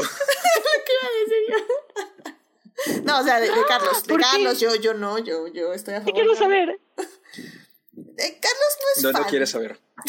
No, pero porque yo sí quiero saber. No, quiero sí, saber. no tengo cuál, Tic Tic ¿Puedes- Boom o In the Heights. Puedes ir a escuchar sus No, dos dime, podcasts saber. en Ah, plano sí, secuencia donde hablaron de, de, de Tic Tic Boom. Mira, te lo ponemos así, o sea, eh, eh, bien dice Edith, o sea, hicimos un podcast de In the Heights y a partir de ahí dijimos, no vamos a hablar de Encanto y no vamos a hablar de Tic Tic Boom porque sería repetirnos con lo mismo. Entonces, eh, y tampoco se trata de eso, ¿no? O sea, no vamos a estar armando, eh, un- es, es como si Edith armara un podcast, que, que, este, 10 podcasts contra Abrams. Entonces, este, no sé. Ya. Wow. Wow. A No, ese gran. entonces, sí, no. Wow. No, no, no. O sea, está muy padre. Wow. Eh, no es el señor y yo no me queda muy claro una cosa este no tenemos la misma definición de melodía el señor y yo. Entonces este y, y no la vamos a tener. Entonces mejor este así la dejamos. Por eso con es, todo con todo la música de Encanto me pareció me la habían vendido muy mal. O sea me dijeron si no te gustó Tic Tic Boom bueno es que Tic Tic Boom es otra cosa porque la música no es del Y Tic Tic Boom no es de él, ¿eh? Si Sí. te molesta a él, no es de él. Yo lo digo, Este- yo solo digo. No me, no, Solo me, digo. no me gustó este su trabajo de dirección en general, pero respecto a In the Heights, o sea, sí me dijeron, es que, o sea, si no, si no aguantaste In the Heights, en Encanto no te va. Y, y no, hasta eso creo que en Encanto está bastante bien. Creo que le ayuda mucho que cantan Carlos Vierves y Sebastián Yatra, le hacen un favor enorme. Pero lo que no me gusta de esa película es otra cosa, ¿no? O sea, ya es como que eh, su narrativa, pero, pero sí creo que, que este, y en ese caso, aprovechando que hablamos de Encanto, este, me saca mucho de onda su nominación a banda sonora porque creo que la, las canciones la ahogan. Entonces yo no recu- recuerdo las canciones, pero no recuerdo la banda sonora. Entonces pesar, me saca mucho de onda que esté la banda sonora nominada porque la verdad es que no veo a nadie hablando de la banda sonora. Todo el mundo habla de las canciones, pero ok, está bien. sí, bueno, pues ya saben, si quieren otro punto de vista Manuel Miranda y no las cuatro horas por programa que le dedicamos aquí Visual. Li- Literalmente, Carlos, Lin Manuel Miranda tiene como. ¿Cuánto quedamos, Dafne? Seis programas de los 190. 109, perdón. 109 programas de Adicta Visual. Seis, creo, son de Lin Manuel Miranda. Por ahí. Así que, imagínate. Y, y creo que los seis son de cuatro horas. Sí, no, o sea, es que es más que nada eso. O sea, Sí, la sí, verdad es que no, ya me quedó claro. O sea, no Wow. me gusta su forma de Está componer bien, está bien. canciones. O sea, no. Está me bien. cuesta mucho trabajo eh, encontrarles armonía a, a- a la mayoría de sus canciones, sobre todo las que son muy largas, porque esto de cambiar de ritmos y de sí de melodía, o sea, como que la canción no tenga una Mm. melodía central, a mí no me, no me entra porque no, no se me queda ninguna. Entonces, este, no tenemos la misma idea de concepción de lo que es este, una canción, pero está bien. O sea, creo que está padre que, que conecte con, con mucha gente y pues, con quienes no conecta, pues ni modo. Para eso tenemos a otras gentes también por ahí raras. Eh, ya, ya dejémoslo así, porque si no, eh, Dafne ahorita en una hora llega a tu casa a predicar la palabra de nuestro Salvador.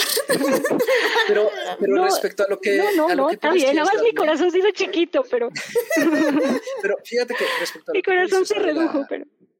de la ausencia de nominaciones que tienen estas dos películas, yo creo que eh, me sorprende de Tic Tic Boom, de In the Heights no, porque creo que tristemente para In the Heights este se estrenó muy pronto, lo cual tampoco es pues, una excusa este 100% justificable, porque ahí tenemos Coda que se estrenó incluso antes y vean nada más, ¿no? o sea, está, está en mejor película.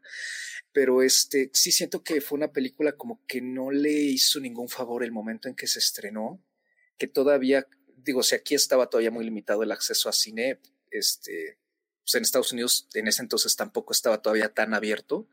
Entonces creo que eso sí no le hizo ningún favor. Y Tic Tic Boom, pues está en Netflix, ¿no? Y ya está muchísimo más accesible, pero creo que a lo mejor ahí sí fue un poco más este la inexperiencia de Manuel Miranda como director de cine. Eso es un comentario que veo muchísimo. Yo también la sentí, pero pues consiguió al menos este puntos importantes, ¿no? Como lo de Garfield, por ejemplo. Entonces, yo creo que mm, su ausencia de nominaciones es más quizá por una mala conjunción de circunstancias, más que porque haya cierta opinión desfavorable, no, porque la verdad es que no la hay. O sea, la opinión desfavorable es bastante, no, no es mayoría, pues, ¿no? Entonces, este, sí, yo creo que es más eso que otra cosa.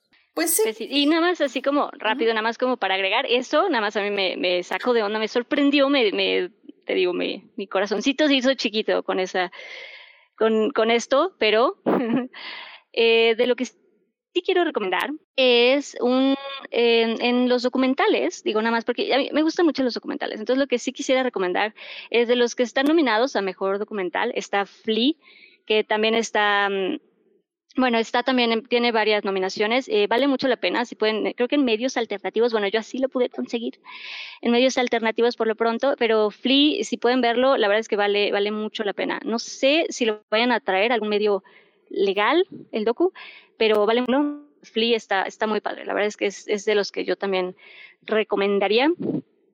Y, mm, y pues sí, nada más como para agregar esa, esa recomendación.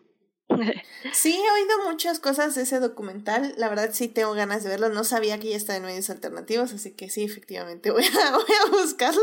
Y mientras averiguamos en, en dónde, quién lo va a traer, porque eh, lo bueno de las nominaciones del Oscar, que al final el día es lo importante, los Oscars, es que pues sí, nos acerca a ciertos productos eh, no tan comerciales y a otros comerciales. Entonces, bueno, siempre es bueno estar ahí campechaneando, como quien dice, ¿no? Entonces sí, Flea es una de las cosas que han resaltado mucho en los Oscars, eh, bueno, eh, de la gente que, que, ya la vio, entonces sí, es, es una de las que definitivamente tengo que ver. Y bueno, ya nada más así como para cerrar rápidamente les comento de que mi categoría favorita evidentemente es edición. Y pues está Don't Look Up, Dune, King Richard, The Power of the Dog y Tic Tic Boom. Sinceramente, yo creo que se lo van a dar a Don't Look Up porque es como lo más fácil de ver. Ay, no, Edith. No, no, y no digo que esté de acuerdo, o sea, es que al final del día es, eh, o sea, se lo dieron creo que al, al director la última vez también, porque es ese, ese tipo de edición que es llamativo, que sabes que es la edición, que que pues es divertida y pues dinámica, por decirlo de alguna forma. Me gustaría que se lo dieran a Tic Tic Boom, sinceramente, porque creo que juegan muy bien entre los números musicales de la obra de teatro y la realidad, entre comillas. Me gustaría mucho que se lo dieran a Tic Tic Boom, pero probablemente se lo van a dar a Don't Look Up, lamentablemente. para mí y para Carlos también. Pero bueno, pues a ver si, a ver si, si Tic Tic Boom gana un, un pedazo de, de los corazones de, del gremio de los Oscars. Pero bueno. Yo sé, yo sé. No, así de plano. Por ejemplo, yo sí recomiendo que vean Don't Look Up. O sea. Está bien, está bien. La primera hora. Después la quitan. No, bueno, la primera. Es una película tan literal, pero tan literal que, o sea, que si el meteorito no te pega en la cabeza es porque en serio no pusiste absolutamente nada de atención. Entonces creo que una peli tan literal es bueno verla en esta época, sobre todo es bueno que la hayan visto los gringos, pero aún así sé que así el punto les va a pasar encima de la cabeza. Entonces, ah, ah, no sé, o sea, es una peli divertida, les va a dar un par de miedos existenciales y ah, está bien. Pero que, pero que no veas Yo creo que lo que vale la pena... Sigue, David, sigue creo que lo que vale la pena de Don Look Up es justamente el comentario de la película, ¿no? Como el, el, el tema, lo que la crítica o el comentario que hace la película. Creo que eso es lo realmente lo que es y lo que vale la pena de, de, Don't Look Up. Pero, pero que no ven que si no estamos sufriendo ansiedad todos los días por el cambio climático es porque entonces no nos interesa. Eso salió a decir que a quienes no les ha gustado la película es porque no les interesa el cambio climático. Yo así de, señor, o sea. es, es justamente como, como Ridley Scott, ¿no? De que los millennials no, vinieron, no vieron de las duel y por eso fracasó. Ahorita así como, ah, ok. Siéntese, señor. Siéntese. no sé si, no sé si viste por ahí el tuitazo que se echó Rebeca Edith cuando salió a decir eso, Maque, que dijo, o no sé, quizá no eres tan buen narrador, se me ocurre. ya sé, yo ya juré solemnemente que no vuelvo a ver una película de Ridley Scott, por mucho que Adam Driver acepte de nuevo estar en esas películas, pero... No, no, no, no que... Conmigo es Maquille, yo creo que ya, o sea, ya. goodbye, part ways, o sea, ya. No, yo ya, en serio que este, entre House of Gucci y The Last Will, en serio que nada, más porque estaba Adam Driver. Nada más porque estaba Adam Driver. Lo que haces por Adam. Lo que hago por Adam. Lo que hago por ti, Adam. Que por cierto, ahorita Adam Driver dijo que ya va a protagonizar una película y él va a ser Enzo Ferrari. Y yo que sepa, Enzo Ferrari no se ha muerto. Entonces me, me, intriga por qué Adam Driver aceptó el papel, porque solo acepta papeles donde el protagonista se muere. Entonces, va a estar interesante. Spoiler para The Last Duel y The House of Gucci. Este, pero bueno. Ay, bueno, este, rápidamente en el chat. Em, dice Héctor que a él sí le gustó Nightmare Alley. Eh, a Jimena dice que no le gustó, ¿ven? O sea, es que hay división, hay división en esa película. Mucha. Más de la que uno Bastante. Sí, yo también, la verdad es que sí, yo también. a, ver, a ver de qué lado se pone Oscar y Daphne próximamente cuando la vean. y pues por lo que veo a Héctor le gustó Don't Look Up. O al menos hay un vasito. No sé qué significa un vasito en emoji, pero bueno. Em, um. perdón, este, Héctor, no, I don't speak Gen Z. ¿No qué eres, este, Gen X? ¿Qué eres, Héctor? ¿Eres millennial? No, no eres millennial. No sé. ya, lo averiguaremos luego. Este, bueno, em, pues bueno, pues yo creo que ya con eso podemos cerrar ya esta sección. Em, no va a haber recomendaciones, no tanto por tiempo, sino porque literalmente les acabamos de dar un montón de recomendaciones. No, y rápido, si se puede, sí, digo, perdóname, nada más así, rapidísimo, rapidísimo. Sí, yo también recomiendo, o sea, ver las películas internacionales, o sea, yo también recomiendo que si se pueden conseguir y verlas, véanlas, como también yo estoy muy a favor y promuevo que veamos otro tipo de, de, cine, entonces por lo menos que esta lista que, que, traen y que les regalan los Óscares de películas internacionales, pues denle oportunidad para ver otro tipo de historias, otro tipo de cine, otro tipo de lenguas, otro tipo de, de ideas, ¿no? Entonces sí lo recomiendo. Y digo, nada más así como en ese, en ese mismo, en esa misma línea, eh, sí, rápidamente quisiera, quisiera recomendar, no de los Óscares, pero ganó eh, los premios Goya. Tuve igual, lo siento, en medios alternativos tuve la oportunidad de, de igual conseguirla. Se llama El Buen Patrón. Está muy rara, porque en efecto también es de estas películas que tienen un male gaze muy marcado. Y quiero, me atrevo a decir que por el, el, el tema y por lo que habla y el mensaje y obviamente todo lo que sucede, eh, al final se comprende por qué, ¿sabes? O sea, como que tiene su, siento que, que, que, si le dan chance puede que, no sé, está diferente, está rara, denle, denle también hay oportunidad. El, el, buen patrón y de nuevo las películas eh, que están nominadas a película internacional, que bueno, Drive My Car, les recomiendo, está padre, The Hand of God, bueno, denle chance a las películas nominadas a película internacional. Las, las nominadas a película internacional es efectivamente Drive My Car de Japón, Flea de Dinamarca. Denmark, sí. Este, The Hand of God, que es de Italia. Italia. Lunana, que es de Bután. Ah, de Bután, sí. De es Bután. colada. y bueno, la cola, no porque esté mala, sino no la he visto, pero porque es como la que nadie se esperó que fuera a estar ahí. Sí, y creo que la Noruega, ¿no? También está la de la peor persona del mundo. The Worst Person in the World, que he oído muchas, muy buenas cosas de esa peli. Sí, sí, sí vale la pena darle esa oportunidad también.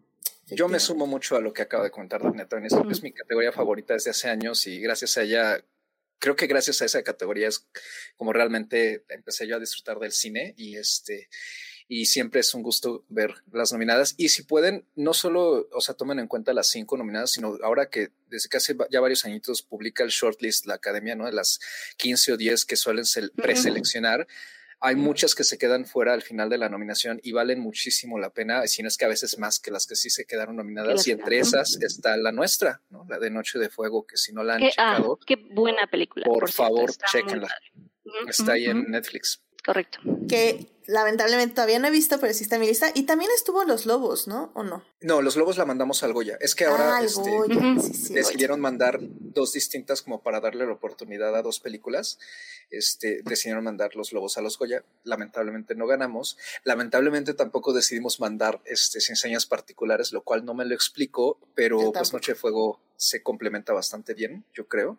Sí. Y pues qué, qué padre que, que se mandó, aunque pues no quedamos seleccionados. Y la de Sorrentino, no he visto las otras cuatro, pero la de Sorrentino está, está interesante. O sea, creo que es de esas películas que necesitan más de un visionado como para marinarlas bien. Como dijiste tú, Edith, este, si fueron fans de La Gran Belleza, probablemente les va a gustar.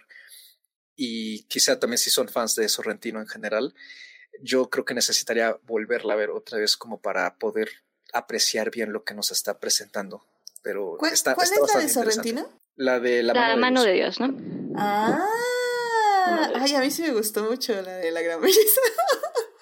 Sí, es- esa sí es para copa de vino, así 5.1, pantalla grande, sombrero de copa. no, ah, la mano de Dios, la voy a ver, la voy a ver 100% sí. Esa está en Netflix también.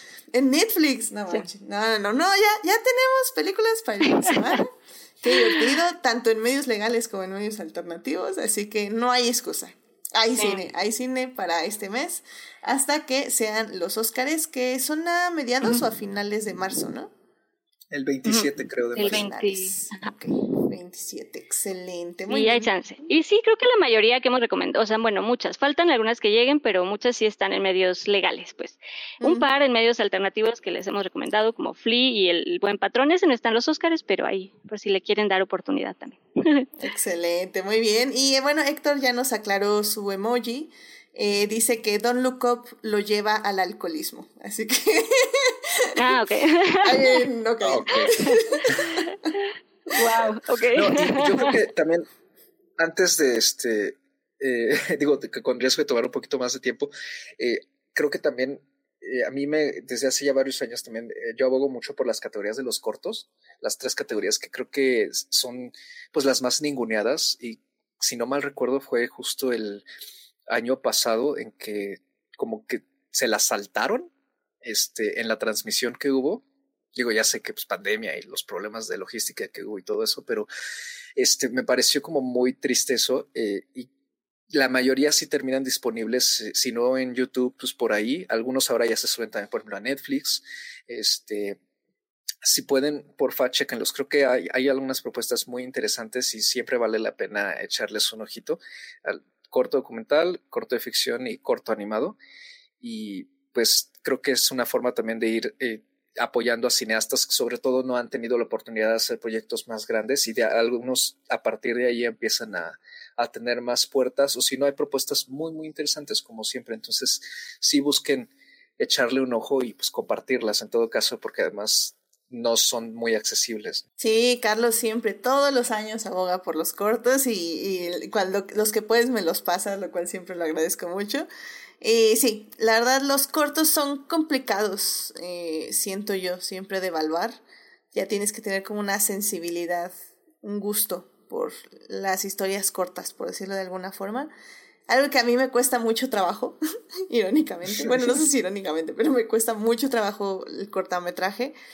Pero estoy de acuerdo que vale la pena mucho si tienen la oportunidad de verlos. Y pues sí, ahí, ahí voy a, en cuanto, como digo, eh, si tengo ya un momento como entre el fin de semana y si el refuerzo de la vacuna no me pega demasiado fuerte, yo creo que voy a andar haciendo sí, la recopilación.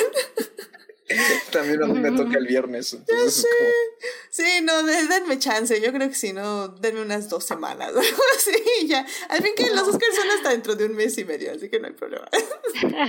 Pero sí, voy, voy a hacerles esas listas para que chequen dónde están los este, cortometrajes también y las películas y todo, para que ya puedan ir a verlas inmediatamente. En Netflix, en Amazon Prime y en otras plataformas. De- bueno, si quieren, a ver, de hecho, tengo aquí una lista eh, que se las puedo decir rápido y que justamente Instagram me acaba de perder. Muchas gracias, Instagram. Estoy en un programa en vivo, ¿sabías? o sea, qué fregados. a ver, aquí está. Muy bien, a ver. dice, por ejemplo, Netflix está eh, Don't Look Up, No Miren Arriba, Tic Tic Boom, Fue la mano de Dios, The Lost Daughter, que también, o sea, es una de las cosas que tengo que Mm. hablar de esa película. Va a haber un podcast, o sea, no sé cuándo, pero va a haber un Sí, podcast. The de esa Lost película. Daughter es, No, es una cosa... es una gran peli. Me, me suena, me suena muy bien un podcast con The Lost Daughter y El Poder del Perro. Es así como intensivo 20. O sea, muy, muy bueno. Pero bueno, vamos a irlo planeando. Además, curiosamente, es de esas dos que mencionas, es súper interesante como lo que se hizo del libro a la pantalla. Está, está padre, está divertido, está bonito, está divertido. Ah, nice, nice. Bien, vamos, vamos a ir ano- anotando. Eh, también está Madres Paralelas, que es el 18 de febrero en Netflix, y eh, The Mitchells vs. The Machines. En Disney pueden ver Luca, Cruella, Encanto, Shang-Chi y Raya y el último dragón. En Amazon Prime está Coda y Bing the Richards. En HBO Max está Dune y King Richard. En Apple TV está Sin Tiempo para Morir, que supongo que es el 007. Este, y La Tragedia de Macbeth, que ya hemos hablado en, en los lives de esa peli increíble. Y en cines, pues está Spencer, Nightmare Alley. eh, bueno, aquí ponen que Spider-Man, pero bueno, pues Spider-Man realmente está nominada como para una cosa. Este, en el 24 de febrero es eh, Licorice Pizza, Pizza. Y el 10 de marzo se estrena Belfast en cines también. No, no es desprecio para Spider-Man. De hecho, yo no sé en qué momento ya la van a traer de manera legal. O sea, sueño con volver a ver esa película. En serio, necesito volver a verla. La quiero con todo mi corazón. Y ya se tardaron demasiado. ¿Qué es este año 2019? Necesito ya la película en streaming. Pero bueno, ya. Pero bueno, sí, no, en esa lista pues tiene una nominación, o sea, y es efectos visuales. A nadie le interesa. Pero bueno, en fin. Eh, Jimena dice en el chat, está tranqui el refuerzo. Pues no sé, no es lo que yo he oído, pero está bien, gracias Jimena. Yo tengo otros datos.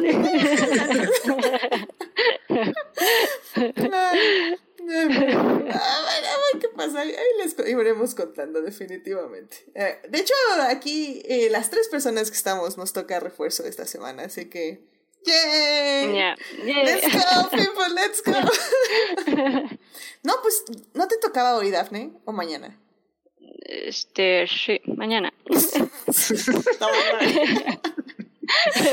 Dale, ponte el refuerzo. No. Ah. Muy bien, Dafne. Bueno, eh, Dafne se organizará en la semana. No goza, no, más bien no quiere disfrutar del privilegio de que su apellido empiece con B, pero bueno, está bien. en fin. bueno, pues ya vamos a despedirnos de este programa que yo sé que todos los programas de este año han durado tres horas, pero no, este no iba a durar tres horas definitivamente, así que ya. Vámonos.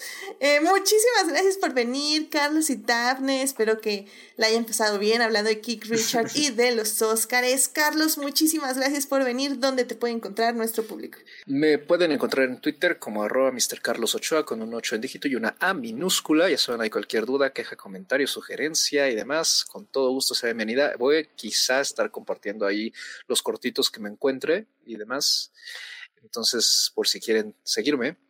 Y también pueden en- escuchar en su plataforma de podcasting favorita en plano secuencia. Este, ahí estamos charlando sobre los estrenos. en- eh, bueno, no, no tan a la orden del día, pero estamos hablando de películas todas las semanas, todos los programas. Y el, nuestro episodio más reciente fue The Green Knight.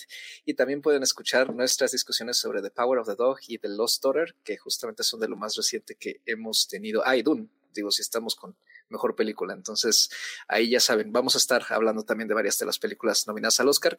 No sé si vamos a cubrirlas todas, pero de la mayoría sí, eh, de aquí a abril. Entonces, ya saben, ahí en cualquiera de sus eh, plataformas favoritas, ahí estamos. Excelente, muchas gracias, Carlos. Y también ya saben, si quieren otra opinión de Lin Manuel Miranda, ese es el podcast al que tienen que ir. Un programa, nada más un programa, pero ahí lo dicen, ahí lo dicen todo. Perfecto, gracias, Carlos. Dafne, muchísimas gracias por venir. ¿Dónde te puede encontrar nuestro público? Muchas gracias por invitarme. Siempre es un gusto estar por acá. Y pues estoy en Instagram como Daphne Bennett y en Twitter también como Daphne Bennett. Por ahí me, me encuentran. Excelente. Y pues ya saben, yo estoy en HT donde hablo de Reylo, Hannibal y de Lewis Hamilton, siete veces campeón del mundo. Este, recuerden que también me encuentran en los crossovers de podcast. Estuve en Crónicas del Multiverso, donde fui a hablar de Green Knight de nuevo. Y también fui a hablar de la crónica francesa, se llama French Dispatch. Sí, ¿no? Este, eh, realmente no me gusta hablar de películas que nunca, que no termino de ver. Pero eran las 3 de la mañana y sinceramente no me importó. Entonces hablé relativamente mal de una película que no terminé de ver. esa es la gran no bueno. de los Oscars. No bueno. no, gracias a Dios no, no la nominaron. No, la pusieron fotografía. No, bueno. sí. Sí, cierto. No, qué horror, qué feo. No, no, no tiene nada y sí siento que está medio feo eso, porque, pues, o sea, a mí tampoco creo que me encantó, pero creo que técnicamente tiene unas cosas maravillosas, pero pues bueno. Ah, pues cada quien, cada quien ahí, la verdad. Este año le hicieron el feo Anderson. ¿Ven cómo es pura falsedad luego eso de que, ay, sí, 10 nominaciones un año y al siguiente ninguna? Es que es lo ya, bueno, vayan a escuchar crónicas, pero yo digo que ya Anderson ya se estancó, ya se estancó, ya no sabe qué más hacer y está haciendo lo mismo, nada más en blanco y negro. X, pero bueno. Ya luego hablamos de Frank's Dispatch, el día que la acabo de ver, un día de estos. Que, que descubrí que no me faltó mucho, me faltó la mitad del último corto. Así que no fue tanto. Pero en fin. y bueno, suscríbanse al canal de Twitch para que les avise cuando estamos en vivo y nos acompañen en el chat como estuvo Sofía SS Fallen Angel, estuvo Uriel Botello y estuvo Héctor. Jimena y Julián García. Muchísimas gracias por acompañarnos en el chat. Eh, Julián García dice que siempre gana Hamilton. Claro que sí, claro que sí, siempre gana Hamilton, es lo máximo. Y, sí, este, sí, había gente, bueno, Héctor dice que había gente, Esteban en específico, que, que sí le gustó mucho French Dispatch y pues al recibir tanto odio la película, pues sí, pobre Esteban, sí salió así como, ah, yo la amé. sí, bueno, sí, ¿Qué le vamos a hacer, Esteban? Pero bueno, esperemos que, que lo consientan mucho, Esteban, próximamente. Y bueno, también muchísimas gracias a quienes escuchan en YouTube en los estrenos a las 9 de la mañana los miércoles. La semana pasada estuvo ahí Daphne y estuvo eh, Saulo. Estuvimos discutiendo de nuevo Arcane y pues también se puso muy, muy padre ahí en el chat. Este, muchísimas gracias por acompañarnos, Daphne. y a Saulo también.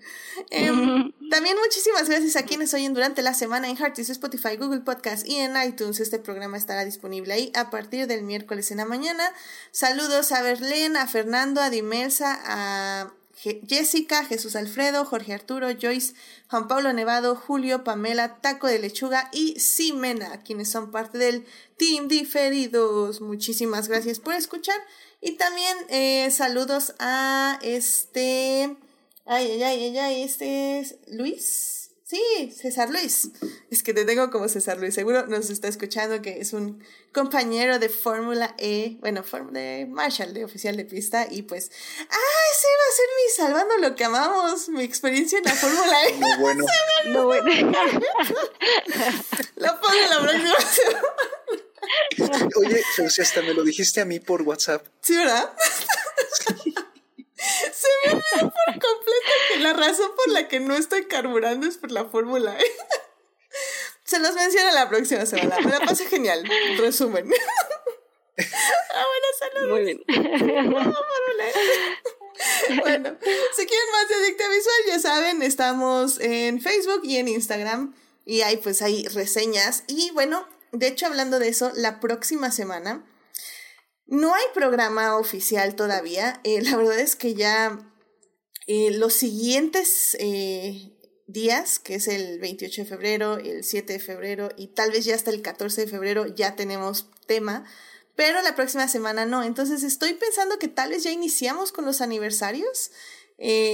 así que pues si sí pasa eso, estén al pendiente porque pues ya vienen aniversarios, entonces vienen encuestas para que ustedes decidan de qué hablamos aquí en Adicte Visual. Así que probablemente pase eso, están al pendiente por cualquier cosa. Pero bueno, Pues muchísimas gracias por escuchar este programa, que tengan una linda semana, síganse cuidando mucho, no bajen la guardia, usen cubrebocas y pues váyanse a vacunar el refuerzo porque ya estamos en el demográfico de la vacuna de adicte visual. no sean como Daphne, vayan en su letra. no, no es cierto. Yo tampoco voy a ir en mi letra, no te oh, preocupes. no, sí, sí, vayan en su letra. No, sí es cierto, vayan en su, vayan cuando, cuando deben ir, está bien. No, bueno, no, yo no quiero ir en mi letra, yo quiero ir antes. bueno, está bien, ya veremos qué pasa ahí. Pues muchas gracias, Carlos, gracias, Dafne, cuídense mucho, nos estamos escuchando, cuídense, bye bye. Bye.